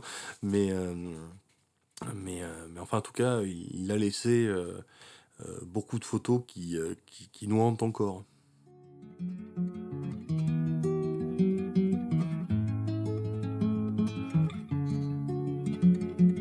Zabijają ich powoli, zabijają mimochodem, nie przeraża i nie boli. Pełzająca śmierć pod progiem, wokół studni na podwórku, mokre buzie roześmiane, Dziecko kijem goni kółko, ono też jest zabijane. Na poddaszu przy lunecie siwobrody gnie się mędrzec, tropi prawdy we wszechświecie i on też zawity będzie. W ciemnej bramie stoi szpicel, czas na służbie wolno płynie, całą widzi stąd ulicę, nie zobaczy kiedy zginie. A świat się zastanawia, a świat zachodzi w głowę. Czy obraz to bezprawia, czy się wykuwa nowe? Zabijają ich spokojnie. Et parmi euh, ces liquidateurs, il y a aussi une per- un type de personnage qui est euh, moins, euh, moins spectaculaire que ceux qui effectivement couraient sur le toit de la centrale encore fumante. hein. Ce sont les, ceux qui nettoyaient la campagne alentour. hein. Et parmi ceux qui nettoyaient cette campagne alentour, il y a eu certains personnages particulièrement mar- marquants, notamment euh, une femme, hein, une radiobiologiste qui s'appelait euh, Natalia Manzurova, euh, qui est un cas à part évidemment parce que euh, sur les liquidateurs, on a parlé de 600 000 euh, liquidateurs, on, on considère qu'il y a euh, à peu près euh, un pour mille euh, pour les femmes. hein. donc en fait c'est quelque chose qui est essentiellement masculin, mais elle c'est une femme, hein. elle fait partie de ces de ces euh, un millième de femmes qui ont participé à, cette liquidation. Et euh, cette Natalia Manzurova, vraiment, euh, incarne un personnage qui est à la, limite entre, entre tout ce qu'on a pu dire sur le passé soviétique, mais aussi ce qu'on a pu dire sur les liquidateurs, sur l'homme prométhéen, et puis enfin sur ce qu'on va dire sur la fiction, parce que c'est véritablement un personnage qui est à cheval sur tout ça. Alors, parlons un petit peu de, cette femme. hein. Euh, elle- naît en, en 51 euh, dans une ville secrète où l'on fabrique du plutonium. Déjà, euh, une naissance qui annonce les choses. Lorsqu'elle a 6 ans, je crois, elle est irradiée une première fois lors d'un accident qui est resté très longtemps mystérieux, qui était l'accident de Mayak. Mayak, c'est une centrale nucléaire qui est juste à l'est euh, de, l'Oural. hein. Euh, et euh, sa mère, qui est euh, dosimétriste, hein, euh, euh, va l'éduquer dans, euh, ce rapport particulier au monde irradié, puisqu'effectivement, elle va grandir tout au long de sa vie dans un monde irradié, partiellement irradié. hein. La, la région de Mayak n'est pas aussi irradiée que, que celle de Tchernobyl, même s'il y a certains endroits qui le sont peut-être autant. Et donc elle va vivre au milieu de ce monde-là, c'est-à-dire qu'elle va vivre avec une mère qui va lui dire bah, ne joue pas pieds nus. Euh, Aujourd'hui tu prendras telle route pour aller à l'école et pas telle autre route parce qu'il y a du vent, parce qu'il y a de la poussière. Euh, et euh, elle va grandir dans ce milieu-là, elle va devenir elle-même une spécialiste de la radiation, ou plutôt de la, de la vie radioactive, un radiobiologiste, elle va étudier la survie en milieu radioactif, hein, milieu irradié. hein. elle va euh, nourrir des vaches avec des, algues qui poussent dans l'eau euh, contaminée des centrales nucléaires, par exemple. Vous voyez le genre, hein, bon, Euh, sans mesure de sécurité particulière. Enfin bon. Et donc en 86, hein, elle a, euh, elle a une trentaine d'années, quoi. elle est toute jeune. Elle euh, se retrouve être une des plus grandes spécialistes finalement de ce genre de choses. Et euh, bah, il y a besoin d'elle euh, à Tchernobyl et elle va partir avec une équipe d'une vingtaine de personnes euh, dont elle sera la, seule survivante dès le début des années 2000. hein, euh, Et là, ils vont s'installer dans une, école maternelle en ruine. Ils vont installer un laboratoire de fortune. Et ils vont conseiller, expliquer aux liquidateurs ce qu'il faut faire, comment déterrer les animaux qui ont déjà été enterrés, comment les réenterrer. euh, ils vont se livrer à, tout ça. hein, euh. et elle, elle va faire partie d'une catégorie spéciale de liquidateurs. C'est ce que qu'on appelle les permanents. Euh, elle explique ça très bien d'ailleurs dans, dans, ses, dans, ses, dans ses souvenirs. hein. Il y a deux façons de. L'Union soviétique a eu deux attitudes à l'égard de la, de la radioactivité lorsqu'il fallait envoyer des gens pour, pour y être confrontés. Il y a deux solutions, vous savez. hein. Soit on envoie quelqu'un qui euh, va très vite et qui reçoit une très forte dose mais qui survit. hein. C'est le principe des liquidateurs dont on a parlé tout à l'heure sur le toit. hein. Ils courent et en théorie ils s'en tirent. Mais il y a une autre méthode, c'est de se dire, bon, mais vous allez recevoir de toute façon trop de radiation. Donc quelque part, que vous ayez reçu deux fois la dose mortelle ou trois fois ou quatre fois, euh, qu'importe. Et ce qu'on appelle les permanents, c'est ceux que l'on laisse, en fait. Et elle va être une permanente. Elle va rester quatre ans et demi euh, dans la zone, contaminée, hein, euh, des périodes de 20 jours, hein, euh, intercalées avec 10 jours de, repos. hein, et euh, pendant ces quatre ans et demi, elle va travailler euh, dans ce milieu-là. hein. Elle va être un de ces travailleurs qu'on appelle euh, brûlés. Euh, elle va être lourdement irradiée, évidemment. Et je vous dis, hein, sur les 20 euh, personnes de son euh, équipe, elle a, très tôt été la seule survivante. hein, et survivante dans un état euh, assez, assez effrayant, hein, bien sûr.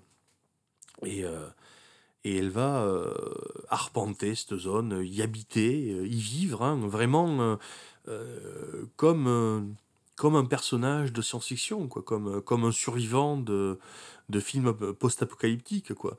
Il y a une scène qui est, euh, qui est merveilleuse dans, dans, dans, ses souvenirs, hein, enfin qui est merveilleuse et terrible, c'est qu'elle raconte qu'elle était obligée de faire des plans de son propre laboratoire. Pourquoi des plans? Ben, Tout simplement pour savoir quelles étaient les zones les plus radioactives, de façon à pouvoir se déplacer dans le laboratoire sans s'exposer.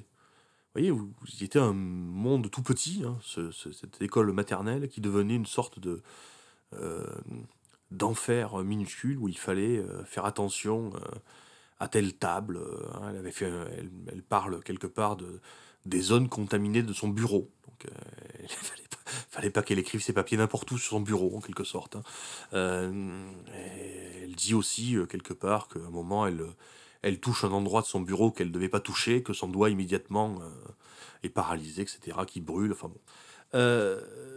Donc là, on est vraiment un personnage qui est euh, à cheval entre, euh, entre ce qu'on a pu dire hein, de, de, de, traits euh, liés à l'histoire factuelle hein, et un personnage qui est un tout autre personnage, qui est l'arpenteur, qui est le stalker.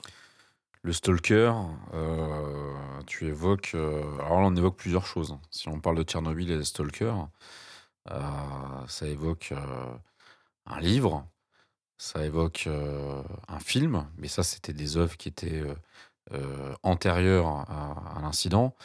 Et ça évoque aussi un, jeu vidéo qui, lui, s'inspire des trois. Puisque c'est le, le jeu Stalker, Shadow of Chernobyl, qui est sorti en 2007, euh, qui était réalisé par un studio ukrainien, euh, ce, qui est, euh, ce qui en fait d'ailleurs un des premiers grands hits euh, mondial d'un FPS, hein, puisque c'est un, FPS qui est sorti sur, sur PC à l'époque, et donc un studio non, euh, non occidental, enfin comment dire, qui n'est ni européen, ni américain, ni japonais. L'Ukraine est en Europe, hein, Oui, oui, oui, ouest européen, on va dire. certes. Ce- cela dit, euh, petite parenthèse, euh, l'Union soviétique produisait énormément de jeux vidéo euh, sur Spectrum dans les années 80, par exemple. hein, et- y compris un jeu qui s'appelait Stalker, qui est un, un jeu très intéressant. Un problème après. Oui. Et Tetris, mais qui n'a rien à voir avec Tchernobyl. Non, mais le, le Stalker auquel je pense euh, a à voir, mais bon. Enfin, à voir avec Euh, Stalker, pardon. Ouais, et, euh, et euh, pourquoi je parle de, de Stalker euh, euh, C'est parce que c'est un, un jeu qui a été euh, euh, important euh, euh, pour plusieurs raisons. La première, euh, c'est déjà c'est un excellent jeu. C'est vraiment euh, un des meilleurs FPS euh, euh, de, de la décennie euh, des, des années 2000, qui était euh, à la fois euh, euh, très bien abouti euh, sur le plan de la réalisation technique et euh, du gameplay, de l'histoire. Euh, et la, la- partie qui nous intéresse plus, c'est euh, le background. C'est-à-dire que les, euh, les, concepteurs du, jeu euh, ont réussi à euh, intégrer à la fois euh, Tchernobyl, hein, puisque l'objectif du jeu est donc d'arpenter la zone euh, en tant que stalker, et ça a été d'ailleurs une des, euh, comment dire, euh, une des features clés du jeu. euh, euh, vous allez pouvoir vous balader dans Pripyat, la, zone interdite. Euh, à l'époque, on ne faisait pas encore vraiment de tourisme à Tchernobyl. C'est ve- c'est venu euh, des années qui, plutôt les années 2010, euh, donc les années qui suivirent. Mais euh, et donc on a, on a cette représentation de la zone. Euh, on a euh, la, euh, les artefacts. Donc euh, on, euh, on, doit aller trouver des objets qui ont été modifiés par la radiation qu'on collecte. Donc c'est le, le rôle des stalkers pour ensuite les revendre. Et on a le réacteur numéro 4 euh, de la centrale de Tchernobyl, qui est le, on va dire, le, but ultime, euh, l'objectif final à atteindre, euh, qui contient donc, selon euh, euh, le jeu, un monolithe euh, qui s'appelle l'exauceur et donc qui permet de, réaliser euh, tous les souhaits de, celui qui, arrive à, le découvrir et euh, se, mouvoir correctement dans, le labyrinthe euh, de, la centrale. Et donc, il y a cette, c'est- ce jeu-là était, euh, était, vraiment incroyable parce que ça, a permis, euh, d'une part, à, une jeunesse, euh, une jeunesse ukrainienne même, de redécouvrir son histoire. Euh, J'ai vu euh, euh, un documentaire notamment où, des, jeunes Ukrainiens expliquaient que en- ils ils jouaient à Stalker et, c'est en y jouant et en discutant avec des gens de leur famille qui, découvraient que leur propre père, par exemple, a été liquidateur, donc ils ne le, savaient pas. Donc c'était une, manière de, revenir sur ce, souvenir parfois un peu, caché. Et, et mondialement, enfin au-delà de l'Ukraine, comme je l'ai dit, ça a été, euh, un, un hit. euh, tout, le monde à, l'époque y, a joué. Euh, c'était aussi la représentation la plus moderne et, la plus aboutie de l'esthétique de, la zone. Ça, c'est quelque chose de très important qui a compté par la suite pour le mouvement qu'on a appelé l'urbex, donc le fait de, de redécouvrir des, euh, des endroits euh, abandonnés, euh, parfois dangereux, euh, des zones interdites. Et on sait que le, le- l'urbex, euh, comment dire, le- le- l'urbex euh, le plus le plus dangereux, le plus le, le graal de, de, de, la personne qui fait l'urbex, c'est vraiment le, li- vraiment le Pripyat, level quoi. 100. hein. Le level C'est 100 ça, ouais. Et donc il y a quand même cette, représentation euh, particulière euh, de, de l'accident nucléaire qui n'est pas, qui est à la fois une fin, euh, la fin d'un monde, on l'a dit, hein, le, le, Pripyat, c'est- la Pompéi de, de, l'Union soviétique, et en même temps le début de quelque chose. On est sur une zone qui est irradiée, on a euh, donc des, mutants, là je parle du, jeu vidéo, hein, euh, donc la, création d'une sorte de, nouvelle humanité ou d'une sous-humanité ou d'une surhumanité, selon le, point de vue, et, euh, aussi une modification du réel. Tout est possible dans la zone jusqu'à la découverte du fameux exauceur. Et là, on est, vraiment dans quelque chose qui, bah, qui fait écho à tout un pan de la fiction hein, qui, euh, qui s'est s'est engouffré là-dedans. Euh, on, a cette esthétique de, de, la zone de la zone abandonnée. euh, Ça fait penser aussi à du post-apocalyptique. Euh, quand on regarde certains films comme The Road, euh, qui ne parlent pas du tout de Tchernobyl, mais euh, euh, ce monde après, euh, après la fin, ce monde euh, de, la post de la post-humanité, c'est il y, a- comme ça des des euh, des des, euh, des, des des euh, euh, des euh, euh, des résurgences de quelque chose qui est né à ce moment-là en 86. Et puis il y a eu une réactualisation du mythe de la post-apocalypse. Parce qu'avant l'apocalypse nucléaire, c'était euh, l'explosion nucléaire. C'était la guerre, c'était euh, euh, la bombe qui tombait, qui radiait tout, qui détruisait tout. Donc c'était plutôt un désert. On avait euh, plutôt tendance à voir des choses euh, un peu à la Mad Max, euh, des déserts post-apo euh, euh, orange, irradiés, euh, etc. Et là, là, on se retrouve Avec plutôt. Avec des punks, ouais, et puis des voitures euh, avec des pics. Mais euh, tout, tout avait des pics, tu vois, les, les- les coiffures et les voitures. Mais non, non, là, c'est euh, une urbanité abandonnée, euh, une zone hantée. Et puis c'est bucolique, comme tu le disais tout à l'heure. Bon, même si c'est triste à mourir euh, quand on voit les images de la campagne aux alentours, enfin dans la zone d'exclusion, mais c'est bucolique. C'est en plus c'est euh, euh, c'est une végétation européenne, donc c'est une végétation qui nous parle. Voilà, c'est pas c'est pas quelque chose de très exotique. Et euh, voilà, ça, l'idée c'est voilà, c'est que ça a vraiment réactualisé la, mythologie euh, post-apocalyptique. Et puis Tchernobyl, le réacteur, c'est l'épicentre de la catastrophe. Et on peut aussi considérer ça comme un dungeon crawling.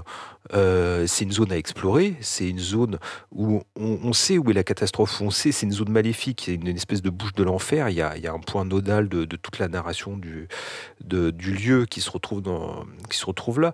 Donc cette zone hantée, euh, il faut l'explorer.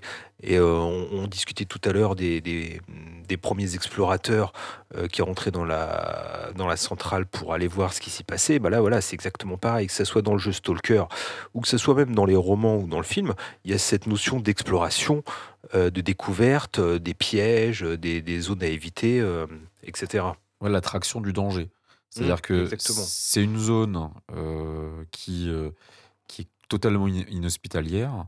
C'est le dernier endroit sur Terre où il faudrait se trouver. Et pourtant, des gens se sentent euh, attirés euh, de, de- de- de manière presque, comment dire, euh, oui, ils sont possédés par ça. Quoi. par une force maléfique. C'est ça le, c'est ça l'idée de la chose hantée. La chose hantée, tu sais qu'il faut pas y aller. La maison hantée, tu sais qu'il faut pas y aller, mais tu y vas parce qu'il y a une force maléfique qui te pousse à y aller hein, dans cette zone. En plus là, bon, elle est hantée par euh, tous tous les gens qui y sont morts, euh, les gens qui vont y mourir, euh, tout- toutes ces choses là. Donc Et puis il y a une notion de, je pense, de, de puissance. On, est attiré par cette espèce de, de, de- monstre endormi qui a dégagé une énergie incroyable. Euh, je crois que c'est c'est- c'est dans un des, des docs euh, sur les, euh, une famille de dosimétrix- dosimétristes, euh, donc les personnes qui sont chargées de, chargées de, de, de comment dire de, de mesurer la radiation, voilà, la de mesurer la radioactivité. radiation avec euh, di- des compteurs GGR euh, euh, et d'autres d'autres matériels euh, dont- que je ne nommerai pas euh, aujourd'hui, euh, dont je n'ai pas idée moi-même. Euh, et donc il y avait voilà, on parlait, il parlait dans ce doc, on parlait d'une famille, euh, donc trois générations de zimétristes à, Tchernobyl. Et euh, je crois que c'était le, fils, donc, qui était un des tout premiers chargés de, de surveiller le réacteur post-accident. hein. on ne parle pas du tout de la période de- des liquidateurs. hein. là, on, passe plutôt, on parle plutôt de, la période euh, un peu plus tranquille de, la gestion euh, de, euh, de l'après-catastrophe, dans, les années 90 et, et 2000. Et il expliquait que donc lui, son job, c'était simplement d'être dans la centrale et de, veiller à ce que tout fonctionne. On lui demandait absolument pas d'aller à côté du réacteur, mais il y allait. Il se sentait euh, attiré par, euh, euh, par ça. Il fallait explique qu'il fallait qu'il aille voir. Il y a ce, ce côté, ce côté sacré, ce- cette expérience mystique de la rencontre avec cette puissance qui est là, à portée de main, qui est évidemment ultra dangereuse. On n'en a rien à retirer, hein, puisque euh, là, pour le coup, euh, on n'est pas dans un jeu vidéo, il n'y a pas d'exauceur, donc euh, il se doutait bien que... il- Peut-être que si. hein. Peut-être que si, euh, mais en tout cas, euh, d'un point de vue euh, rationnel euh, et objectif, Tu vas juste y choper que un, tu vas juste y choper un cancer, quoi. c'est tout ce que tu, ouais, tout ce que tu risques d'attraper, c'est c'est- c'est- c'est- c'est- c'est un vieux cancer. Mais il y allait, et il y allait plusieurs fois, il, y revenait. Et, c'est un virus, euh, entre guillemets, qui s'est transmis également à, à son propre fils euh, qui, travaille là-bas.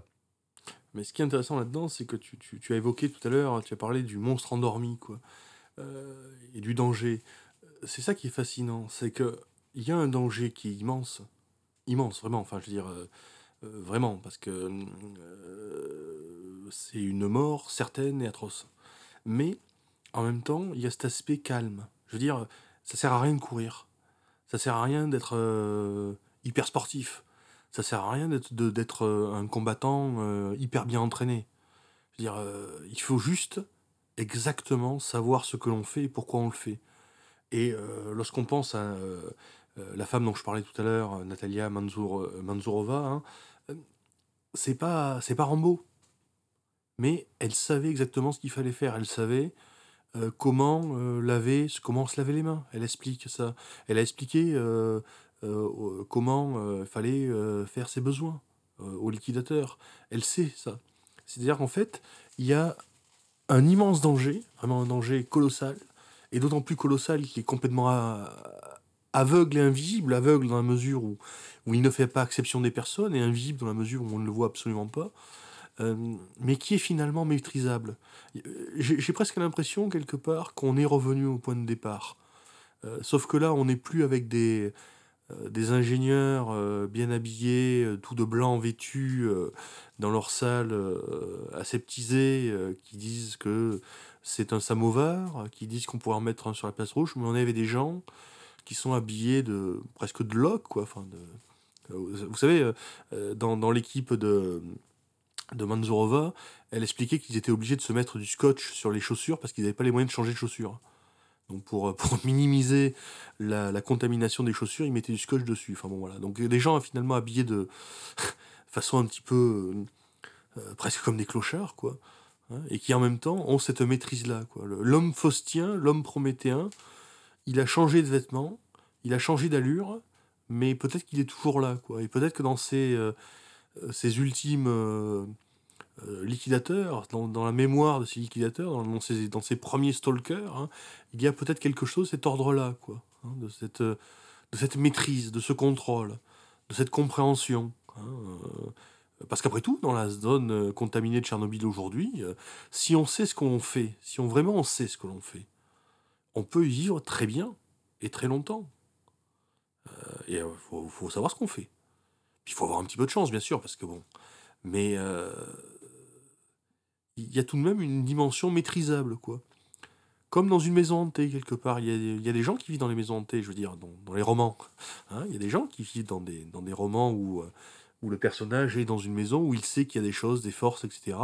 Mais il sait où ça se trouve. Il sait qu'il faut pas aller dans tel couloir à telle heure. Parce qu'en tel couloir à telle heure, il y a le fantôme d'un tel. Euh, et finalement, on arrive à vivre dans les romans à côté euh, euh, des fantômes dans une maison entière. Ben, finalement, là, on a des gens qui arrivent à vivre à côté de ce monstre endormi parce que finalement, il est. Mais parce qu'au fond, il va pas se réveiller, quoi. Parce qu'il faut le réveiller, si- sinon il va pas se réveiller. Donc, il est contrôlable. Donc, on peut vivre à côté de lui, on peut. Quelque part, c'est. euh, Cyril, je crois, a évoqué tout à l'heure le, le, po- le post-apocalyptique, il y avait les, les, les pics partout, les voitures qui roulent à fond dans le désert. Ben non, finalement, le, po- le post-apocalyptique, c'est quelqu'un qui marche lentement dans la forêt, qui regarde avec attention pour savoir euh, où est le vent, euh, s'il y a de la poussière, si, euh, etc. Et qui avance comme ça, finalement, dans le calme et dans une nature idyllique. Idyllique en apparence, attention, hein, parce qu'elle est contaminée, hein, cette nature. Il y a le retour à la nature qui est important. Oui, voilà, mais Euh, c'est, une apparence idyllique.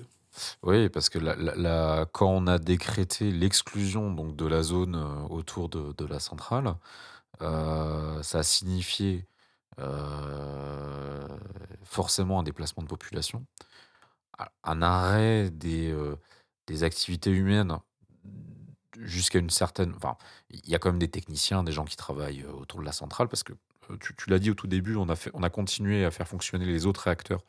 Euh, donc... euh, ça restait une, euh, zone industrielle hein, euh, de production d'électricité. Euh, néanmoins, arrêt de l'agriculture, euh, plus personne à Pripyat, euh, à part quelques irréductibles, euh, quelques, euh, babouchkas euh, dans des maisons en bois euh, au cœur de la forêt, euh, finalement quasiment plus d'humains pour occuper le territoire. Et, Attention, quand- tu dis plus d'agriculture, justement, euh, le- les travaux de Natalia Manzourova, c'était de prévoir de l'agriculture en milieu contaminé. Ils avaient même mis au point des charrues qui étaient faites pour ensevelir la couche superficielle de sol, pour laisser suffisamment de sol non contaminé pour pouvoir euh, cultiver des choses.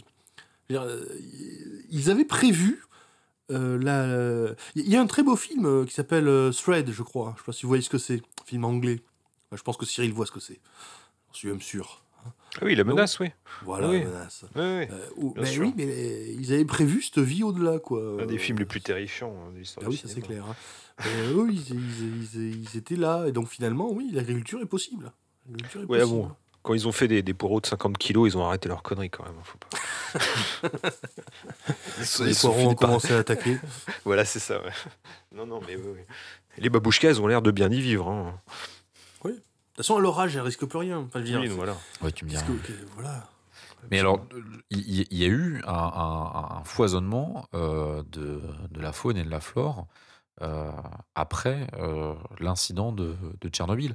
Euh, ce qu'on imaginait, c'était une terre stérilisée, des mutations dans tous les sens, que ce soit au niveau des, des plantes, des animaux.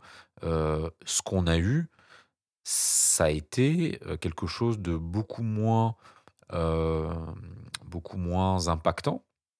Alors, on a vu euh, des, des mutations, hein, je, je ne dis pas que ça. Je, Bah, disons que je- le- je ne le- nie pas. la, différence, la différence entre la réalité et la SF, c'est que dans la réalité, les mutants, il y en a, mais ils meurent. Alors que dans la SF, les mutants, il y en a, mais ils vivent. C'est ça, au fond, la différence entre, entre le mutant de la SF et le mutant de la réalité. Quoi. Ils Parce que sont, les mutants, mais, ils sont mutants, mais surtout malades, quoi.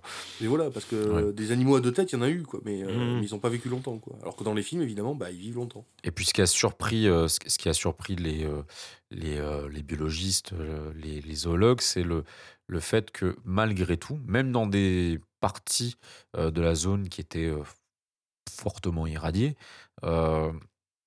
les animaux ont continué à se, euh, à se multiplier.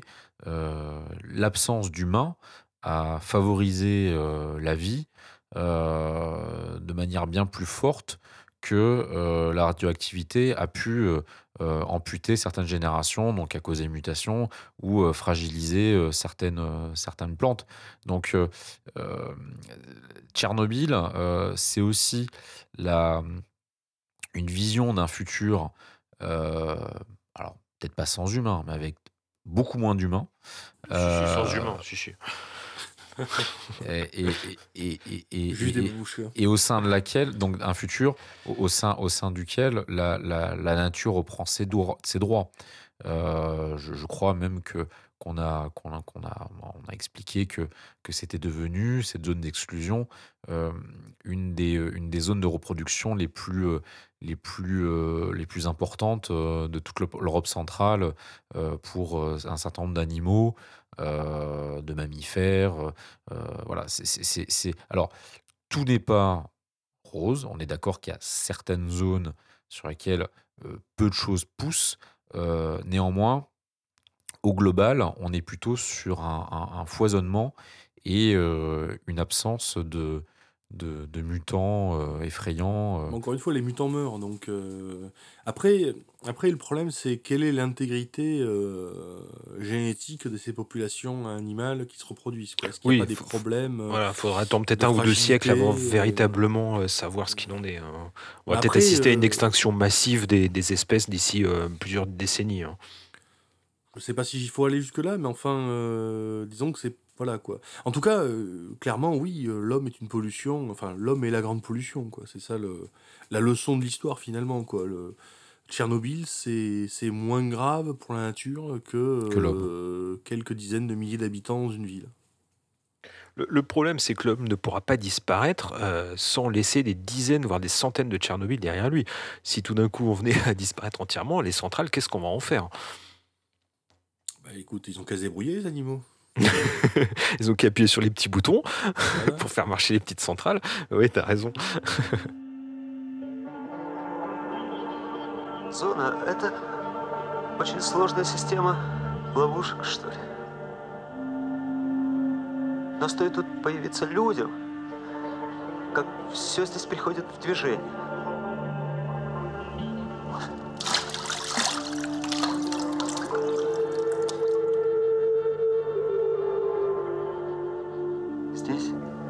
исполнится ваше самое заветное желание. Самое выстраданное. Il y a, il y a un doc euh, qui s'appelle euh, Into the Eternity, qui n'est pas un doc sur Tchernobyl, mais euh, qui, euh, qui raconte la construction d'une d'une euh, d'une zone d'enfouissement en Norvège, si ma mémoire est bonne, euh, donc pour les déchets euh, nucléaires. Euh, donc je crois que c'est la première. Alors, en tout cas, ce qui, est, expliqué dans, ce doc, c'est que c'est la, la, seule zone d'enfouissement aussi profonde et qui a pour but de durer plusieurs centaines de milliers d'années, puisqu'on a des, a des zones de stockage provisoires en matière de déchets nucléaires. Euh, on imagine les mettre à un endroit, puis les placer à un autre, euh, éventuellement se dire on va les mettre là le temps qu'on trouve une super technologie qui va permettre soit de les faire disparaître, soit de les recycler. Euh, en tout cas, les Norvégiens, euh, ils ont vraiment estimé que euh, il fallait enfouir ça très profondément et, euh, et, le, et ensuite derrière le sceller euh, sous plusieurs mètres de béton. Et ça, c'est intéressant parce qu'ils expliquent euh, la façon dont ils envisagent, euh, comment dire, le, les, les légendes qui doivent entourer cette, euh, cet endroit maudit. Euh, comment faire en sorte que euh, personne n'y revienne? Et quand on dit personne, c'est c'est pas les humains de, dans 200, 300, 400 ans, c'est c'est les gens qui habiteront sur Terre, enfin les gens, le- les formes de vie qui seront sur Terre euh, après. les, post- euh, les post-humains, on en a déjà parlé. hein. Les, les Ouais, les post-humains, post-humains, après la prochaine glaciation, euh, donc dans, dans 60 000 ans, dans 80 000 ans. Et euh, c'est assez fascinant. Euh, c'est un très beau doc que je vous conseille, qui est très, très lent, avec une, belle, musique et, des interrogations assez intéressantes d'ingénieurs et de directeurs de travaux sur co- comment concevoir un site qui doit fonctionner encore dans 100 000 ans. Et no- notamment, à un moment donné, il se pose la question, est-ce qu'on doit mettre des panneaux? Parce que voilà, le problème, c'est est-ce qu'il vaut mieux ne rien mettre euh, pour ne pas provoquer euh, la, la curiosité? Les Égyptiens ont essayé. Et voilà, enfin, il y a tout, tout- tout un tas de, de questions assez intéressantes autour de ça. Oui, parce que parce qu'effectivement, cette, cette euh, volonté de, de- d'empêcher les gens d'aller voir des siècles ou des millénaires après, euh, les Égyptiens nous en ont donné un bel exemple. Quoi. Ils ont voulu protéger leurs tombeaux par des malédictions, par des mises en garde, dans lesquelles ils croyaient vraiment, sans doute. hein. Et bilan des choses, quel a été le résultat? Eh C'est que euh, dès que l'homme a euh, compris euh, ce qu'il y avait dedans et qu'il n'a plus cru aux dieux égyptiens, il est allé voir. hein, et avant même les explorateurs, enfin les archéologues occidentaux, il faut savoir que dans le monde musulman des Fatimides, si je me souviens bien, il y avait une corporation de pilleurs de, de tombes euh, égyptiennes. Donc euh, euh, il n'est pas certain que le panneau ne venez pas voir soit le meilleur pour conjurer la curiosité. Maintenant, la question qu'il faudrait se poser, qui moi me, me, me- à ce propos, c'est pourquoi se soucier d'un monde dans plusieurs dizaines de milliers d'années? Alors, non pas qu'il faut être totalement insouciant par rapport au monde dans plusieurs dizaines de milliers d'années, mais étant donné que l'on a que je n'ai pas forcément l'impression que l'on se pose des questions euh, aussi euh, comment dire, avec autant de prégnance pour des, des, des, des, des, des- des périodes plus courtes, quelque part, hein, euh, c'est tout de même assez étrange. Quoi, hein, en gros, on n'est pas certain par rapport au, à l'éventuellement rôle anthropique dans le réchauffement climatique, enfin toutes ces choses-là. Euh, très bien, mais enfin, on- déjà, on n'est pas certain de, de, de, de, cet avenir à relativement court terme, mais là, on va se poser des questions sur ce qui va se passer dans des dizaines de milliers d'années. Quoi. Il n'y a que les Norvégiens étrange. hein, qui se posent cette question. hein. Oui, c'est vrai qu'ils n'ont plus rien à faire. Quoi.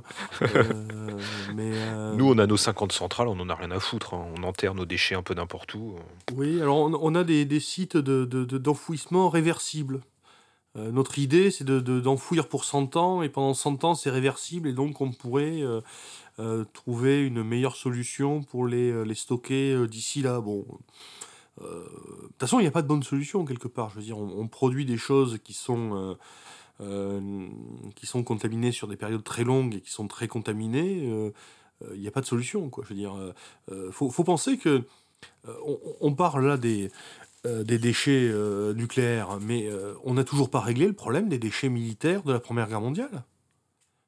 Avant de se poser la question, enfin avant de poser, je dis pas qu'il faut pas se poser la question, mais on, a toujours des dizaines de milliers d'obus, des, des centaines de tonnes d'explosifs, de, de- produits chimiques datant de la Première Guerre mondiale, hein, qui sont enterrés euh, par-ci par-là, euh, qui ont été envoyés par le fond. hein. Euh, on a envoyé des, euh, des, des, des centaines de milliers de tonnes d'obus chimiques euh, en, euh, en baie de Somme. Euh, Il y a des petits villages euh, en Dordogne euh, où, euh, pour des raisons complètement oubliées par, euh, par l'histoire militaire, euh, en 19 ou en 20, on a enterré de part et d'autre des routes des euh, centaines de tonnes d'obus chimiques. euh, et finalement, vous voyez, euh, le site d'AZF dont on a beaucoup parlé avec l'explosion, bon ben, euh, euh, l'explosion d'AZF n'était pas la seule explosion qu'il y a eu sur le site. hein. Il y en a eu plein d'autres puisque c'est un lieu de stockage euh, d'explosifs depuis, enfin, excusez-moi, pas de stockage explosif, de fabrication d'explosifs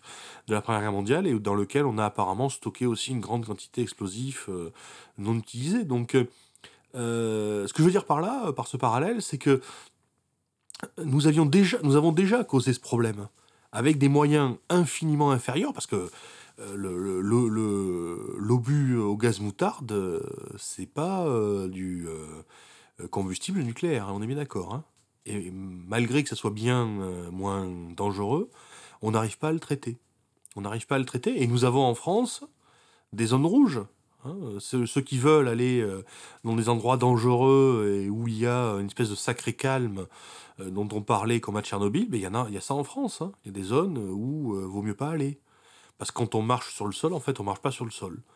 On marche sur euh, des bouts de cadavres, des armes, euh, des explosifs, euh, sur des mètres peut-être d'épaisseur.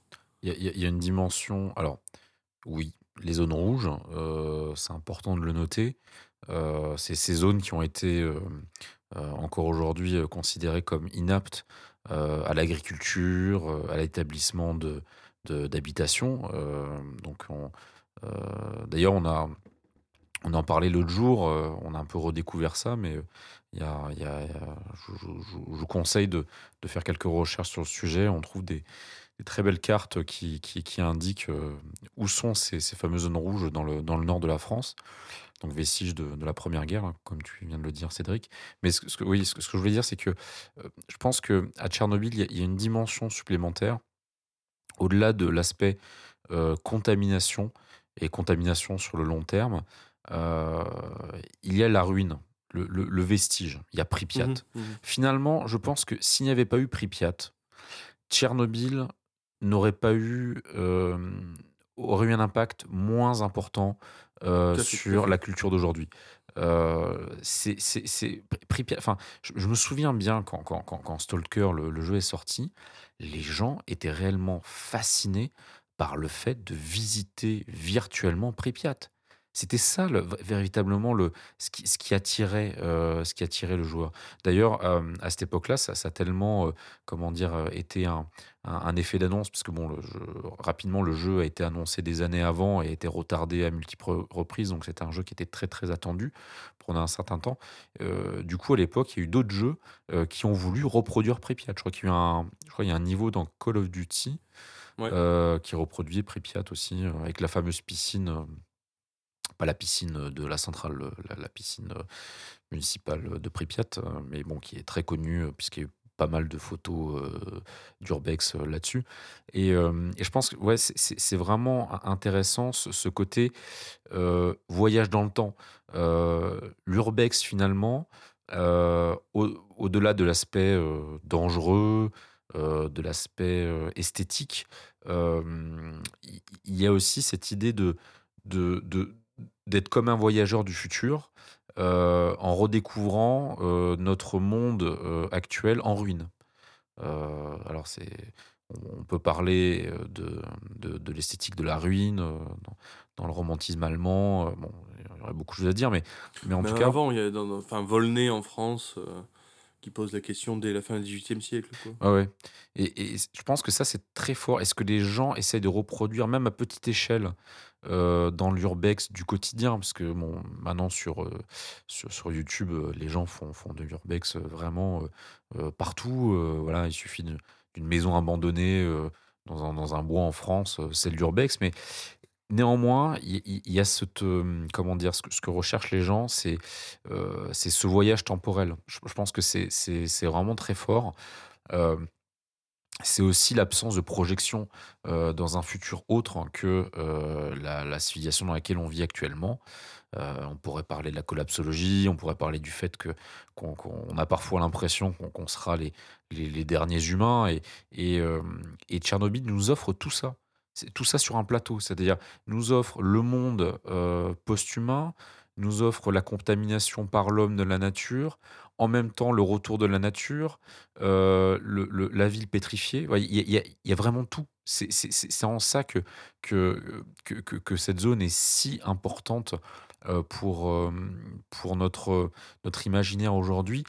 Et une chose dont on n'a pas parlé, enfin en tout cas qu'on a évoqué peut-être rapidement quand tu parlais des, paysages et du calme, c'est qu'à la différence du post-apo rapidement américain, euh, donc les punks, euh, le côté un peu Ou euh, italien, ou italien. italien, pourquoi italien? Parce que parce que parce qu'italien. Parce que, oh, pourquoi italien? Pff, Euh, que- oui, voilà. Pourquoi italien? Pourquoi, pourquoi Oui, tu poses la question? Bah Non, si, je sais parce qu'il y, a des- il y a des dizaines de films post-apo italiens hein, de la D'accord, grande, ok. de la Non, grande je- époque Parce que ce que tu appelles des, des films post-apocalyptiques euh, américains, à mon avis, ils sont italiens. Quoi. Oui, en fait, ils sont surtout italiens. Voilà. Bon, enfin, moi, je pense à Mad Max, euh, enfin, donc euh, je. Ouais, c'est pas américain non plus, c'est australien, oui. Enfin, bah. Euh, c'est que. Ah ouais, attention, t'as- osé dire du mal du cinéma italien. on ne Ah non, je- pas. pas. du tout, pas du tout. Euh, donc ce que, ce que, ce que, Ce que je voulais dire, ouais, ce que, ce que je voulais dire, c'est, c'est que euh, par rapport à cette, cette vision euh, donc du, du monde post- post-apo, la, la, la, ce, que- ce qu'a apporté euh, Tchernobyl, c'est cette mélancolie euh, typique de, de l'Europe de l'Est. Euh, Il y a ça aussi qu'on retrouvait pas euh, dans euh, les punks euh, qui buvaient des, des bouteilles de Coca-Cola frelatées. Il y, a, y a- y a ça aussi. Euh, Disons que le, le, le cinéma post-apocalyptique anglo-saxon, qui, qui a ensuite été repris par les Italiens, donc, est resté très marqué par la, la tradition protestante, en fait, quoi. Chrétienne, du moins. Donc, effectivement, c'est c'est la, la- la fin du monde. Alors qu'il y a dans, euh, dans le, ce post-apocalypse euh, tchernobylien euh, quelque chose de profondément païen. Il y a dans le l'ouvrage magnifique de la supplication dont on a parlé tout à l'heure, hein, donc, on citera l'ouvrage en référence. Dans, la, dans la supplication, il y a le récit d'une d'une vieille femme qui va être évacuée et qui, avant d'être évacuée de sa maison, donc on est au moment euh, de, la grande évacuation de la zone, euh, va euh, libérer son chien, libérer ses chats, libérer ses animaux domestiques, et elle va même verser un, un pot de cornichons sur le sol en disant retournez à la terre. Puis ensuite, elle va saluer sa maison, saluer sa grange. C'est païen. Donc effectivement, le paganisme ne voit pas la fin euh, comme étant quelque chose de formida- forcément horrible et atroce. Quoi. Simplement, la fin est un passage. Le, le monde païen n'est pas un monde euh, de l'eschatologie. Euh, il y a dans le monde, dans la vision païenne du monde, dans la vision indo-européenne, enfin du paganisme indo-européen, et les Slaves sont indo-européens, une vision cyclique. hein, à chaque fin du monde, en quelque sorte, chaque fin est une, est une naissance. Alors que dans la vision chrétienne, évidemment, la fin, c'est la fin. hein. Il n'y a, a plus rien après. Enfin, il n'y a plus rien après. Il y a autre chose après, mais qui n'a rien à voir avec ce qu'il y avait avant, qui est définitif. Voilà. Euh, alors que là, non, c'est euh, voilà, c'est autre chose. C'est euh, c'est c'est autre chose, mais pareil. C'est D'ailleurs, c'est pour ça que les babouchkas reviennent. Et elles reviennent parce qu'elles seront toujours là quelque part. Et puis elles ont Elles jamais été, là, et elles ont jamais été soviétiques elles. Elles Non, étaient là avant. euh, le soviétique, le- le- voilà, le- les soviets, ils devaient, ils devaient durer un million d'années. Voilà, ça devait être la, la- la fin de l'histoire, euh, le soviétisme. Et non, non, c'est voilà, ça s'est arrêté, ça s'est quasiment arrêté avec Tchernobyl. Enfin, quelques années après, mais bon, Tchernobyl, c'était un- une, une cause et une conséquence de, de l'extinction du Ouais, ouais. de, de Oui, l'URSS. pour, pour rappel, euh, l'Union soviétique cesse d'exister en 91. hein, donc, ouais. on est à 5 ans. Mais bon, euh, Tchernobyl euh, a déjà en, en soi les germes de tout ce qui n'allait pas euh, en URSS. hein. Tout à fait, oui. C'est à la fois le symptôme et la cause. Mm. Et ce qui est intéressant avec Tchernobyl, c'est que c'est une fin du monde qui a eu lieu et on en est encore témoin. c'est que voilà, on, on, on en fait presque pas partie, hein, même si voilà, même si on peut le voir, même si on peut euh, peut-être le visiter, mais c'est une fin du monde qui a lieu, qui a eu lieu et qui est un peu extérieure à nous. Donc c'est c'est fascinant de, de ce point de vue-là aussi. Et qu'on peut visiter. Et qu'on peut visiter. Enfin, c'est pas beaucoup. hein. Il y a quoi? Il y a 5000 visiteurs par an Euh, Alors, c'est peu Non, de c'est peut-être plus. C'est peut-être plus maintenant. hein. Alors, il y a peu de monde parce que je pense que tout le monde n'est pas forcément euh, intéressé par une ville de Tchernobyl. Je, je pense pas que, que ça soit très familial euh, comme, euh, comme destination. Bon, ça devient la mode en, en même- temps. hein, Oui, mais tu vas pas emmener euh, tes gosses, tu vas pas emmener tes enfants. Tu vas Me sous-estime pas. Me ouais, sous-estime voilà, pas. c'est ça, ouais. ne dis pas ça à Cyril parce que bon. Euh, mais oui, il y, a des- y, y a guides euh, officiels euh, qui expliquent comment, euh, comment se, se mouvoir dans la zone. euh, ouais, cet aspect de, de John Crawling, euh, faire attention. Euh, quand on vit de Pripyat aujourd'hui, euh, Pripyat, c'est quand même une des zones les plus euh, contaminées de la zone, de par sa proximité avec Oui, la puis parce centrale qu'il y a beaucoup de béton.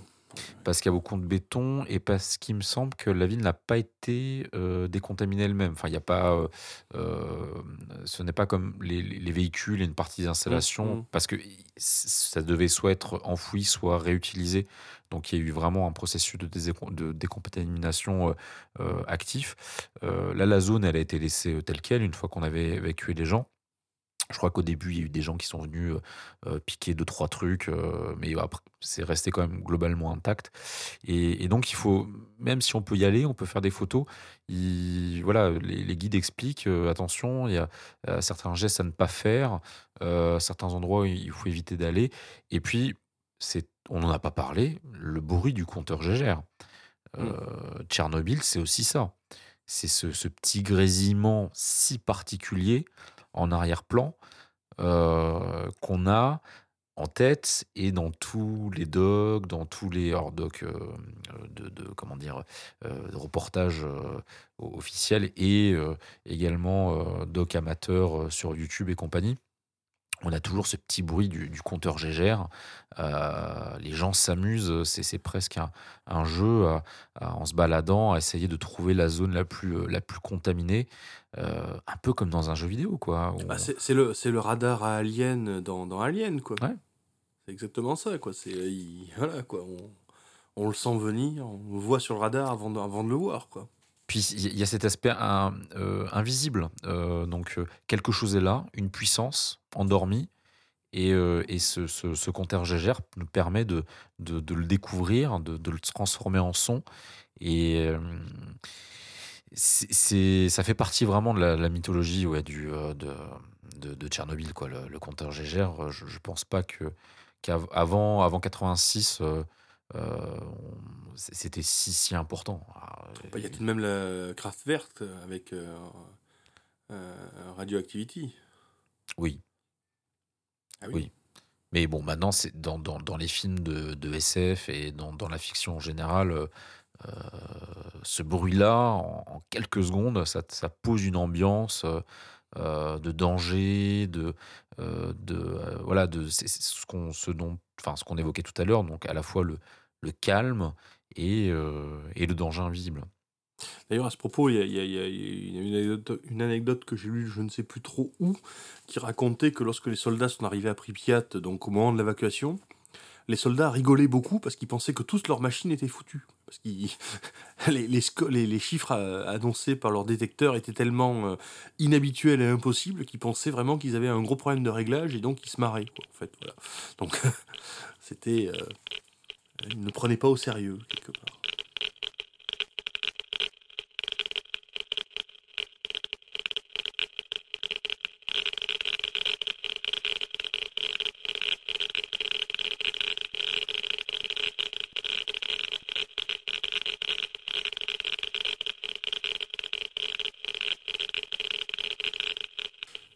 Alors, revenons maintenant sur euh, notre actualité, le, présent euh, immédiat. hein. Euh, euh, il y a quelques années, la Grande Arche a été terminée. hein.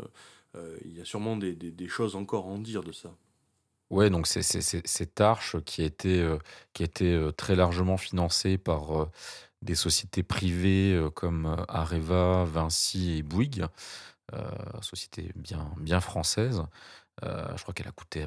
je crois que l'arche doit coûter 1 milliard, mais il y a 800 millions déjà qui ont été financés. Et donc le principe, c'était de, de recouvrir le premier sarcophage qui a été euh, euh, qui n'était pas très efficace euh, en réalité, euh, qui fuyait de tous les côtés. Bah, il avait été fait dans l'urgence. hein. Ouais, qui était fait dans l'urgence, dans les conditions qu'on a évoquées tout à l'heure. Et le, ce, ce second sarcophage, c'est, il me semble, le plus grand, la plus grande construction industrielle euh, au monde. Euh, c'est gigantesque. hein. Je crois qu'on peut mettre la, la, la- la- la statue de la liberté en fait sous le, sous le dôme, t- t- tellement c'est c'est- une idée que je trouve tout à fait bonne de mettre la statue de la liberté là-dessous. Pour- pourquoi pas. Euh, donc le second sarcophage, il a été euh, terminé en 2016, euh, si nos sources sont bonnes, commencé en 2007. C'était très lent. C'était très lent parce que euh, bah, dès qu'on mettait euh, un coup de pioche quelque part, euh, ben, on découvrait des, matériaux radioactifs ensevelis. Il a fallu y aller avec, avec précaution. Et hum, malheureusement, bah, ce second sarcophage, euh, il n'est pas prévu pour durer 100 000 ans euh, comme, euh, l'enfouissement, enfin la zone d'enfouissement de, nos chers Norvégi- Norvégiens, puisqu'on estime que sa durée de vie, c'est à peu près 100 ans. Donc le problème de l'étanchéité du, réacteur va, se reposer dans pas très longtemps. Surtout que certaines hypothèses euh, font état d'une possible contamination dans le futur de certaines nappes phréatiques qui alimentent le grand fleuve, euh, le Dniepr, ouais, c'est ça, euh, qui, qui traverse Kiev. C'est un risque gigantesque pour, pour des millions de personnes des zones densément peuplées. Donc on n'a pas fini euh, d'évoquer les conséquences de l'accident euh, matériel et possiblement humain de cette catastrophe. Bah, Il y a aussi une autre théorie qui, qui dit qu'en fait, euh, lors de, de l'explosion et de l'incendie du réacteur, l'essentiel du matériau radioactif a été dispersé. donc en fait, l'accident a été peut-être plus grave que ce que l'on pensait, mais que par contre, du coup, euh, il n'y a plus grand-chose à disperser aujourd'hui. Et que l'on fait fonctionner euh, la peur de ce qui pourrait se passer pour finalement euh, faire fonctionner une économie, quoi, une sorte de keynésianisme par la peur du nucléaire, quoi.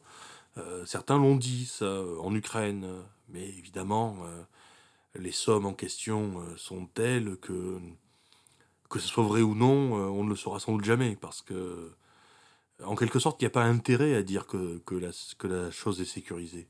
Oui, puisque on a évoqué le coût pour euh, l'ex-URSS, mais euh, dans les années 2000, on est plutôt rentré dans une phase où c'était la, euh, on va dire les, les- les pays, les pays étrangers, euh, Mm. la communauté internationale, comme on l'appelle, qui a pris le relais et qui a financé la plupart des, des travaux qui, qui, qui- qui ont lieu sur, sur la zone. Donc oui, il peut y avoir un intérêt euh, Oui, parce que économique. quand on euh, parle de coûts, il faut toujours rappeler que lorsqu'il y a de l'argent qui est dépensé, il y a de l'argent qui est reçu. Hein. C'est pas des coupures, on ne brûle pas les billets euh, du côté de Tchernobyl. Hein. faut jamais l'oublier, ça. Il y a toujours euh, des gens qui en profitent. hein. C'est comme les guerres. Quand on dit les guerres coûtent, oui, elles coûtent, mais enfin, quand on vend des munitions, ça rapporte. Donc, il y a effectivement, oui, une, une possibilité qui a été euh, abordée par des personnes très importantes d'ailleurs en Ukraine, y compris euh, dans le secteur euh, de, parmi ceux qui sont théoriquement chargés de s'occuper de, du, du réacteur de, Tchernobyl, il y a des gens qui ont émis cette, hypothèse, quoi, qu'on accentuait peut-être un petit peu trop le danger, ou qu'on le déformait, ou qu'on ne le mettait pas à sa bonne place pour justement euh, dégager beaucoup de moyens.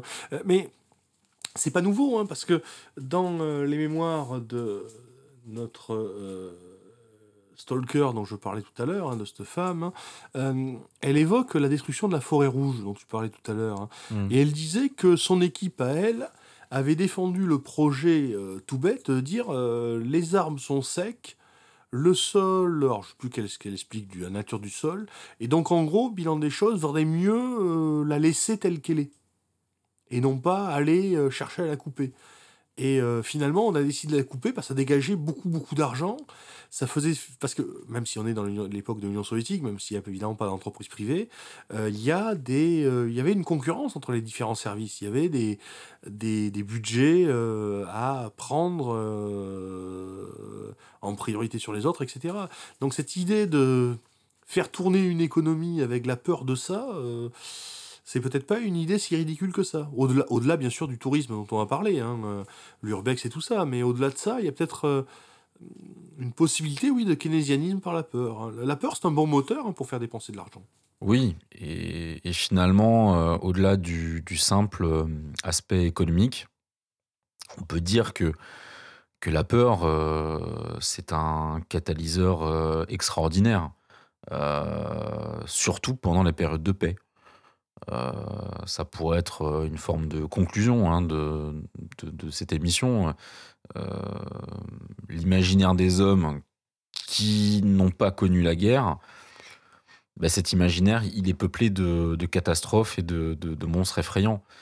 Et lorsque l'une d'elles se, produit vraiment dans le réel, on a beau décréter des, zones d'exclusion, on a beau tenter de, l'enterrer sous des tonnes d'acier de béton, cette chose, cette chose euh, puissante et, euh, et effroyable, elle continue quand même de, rayonner comme une sorte de, soleil noir. Elle continue de, fasciner. On pourrait même se demander si, la, contamination des esprits, elle n'est pas, pas plus forte et durable que celle des corps, les corps irradiés euh, immédiatement après la, la catastrophe. Oui. Pour, euh, bah sinon, pour nous, ici, euh, ça va être l'heure de, clore l'aventure. Euh, je vous propose de, nous retirer tranquillement de la zone, de faire marche arrière, de, passer par les, sas de contrôle. Alors, faut pas oublier de, jeter les tenues NBC à la poubelle. Alors, je tiens également à, m'excuser pour, euh, pour ma voix euh, enrouée, euh, enrhumée. C'est vrai que c'est parfois compliqué de, de réaliser des podcasts en hiver. C'est le moment un peu critique lorsqu'on fait de l'audio. J'espère que ça vous a pas trop gêné dans votre écoute. Par ailleurs, nous avons un groupe Facebook. Euh, nous allons y déposer, euh, comme d'habitude, euh, tous les liens et vidéos qui nous ont permis de préparer cet épisode. Donc, ça vous permet de, sourcer certaines choses que, l'on a dites hein, ou d'obtenir des informations supplémentaires. Donc, n'hésitez pas à nous rejoindre.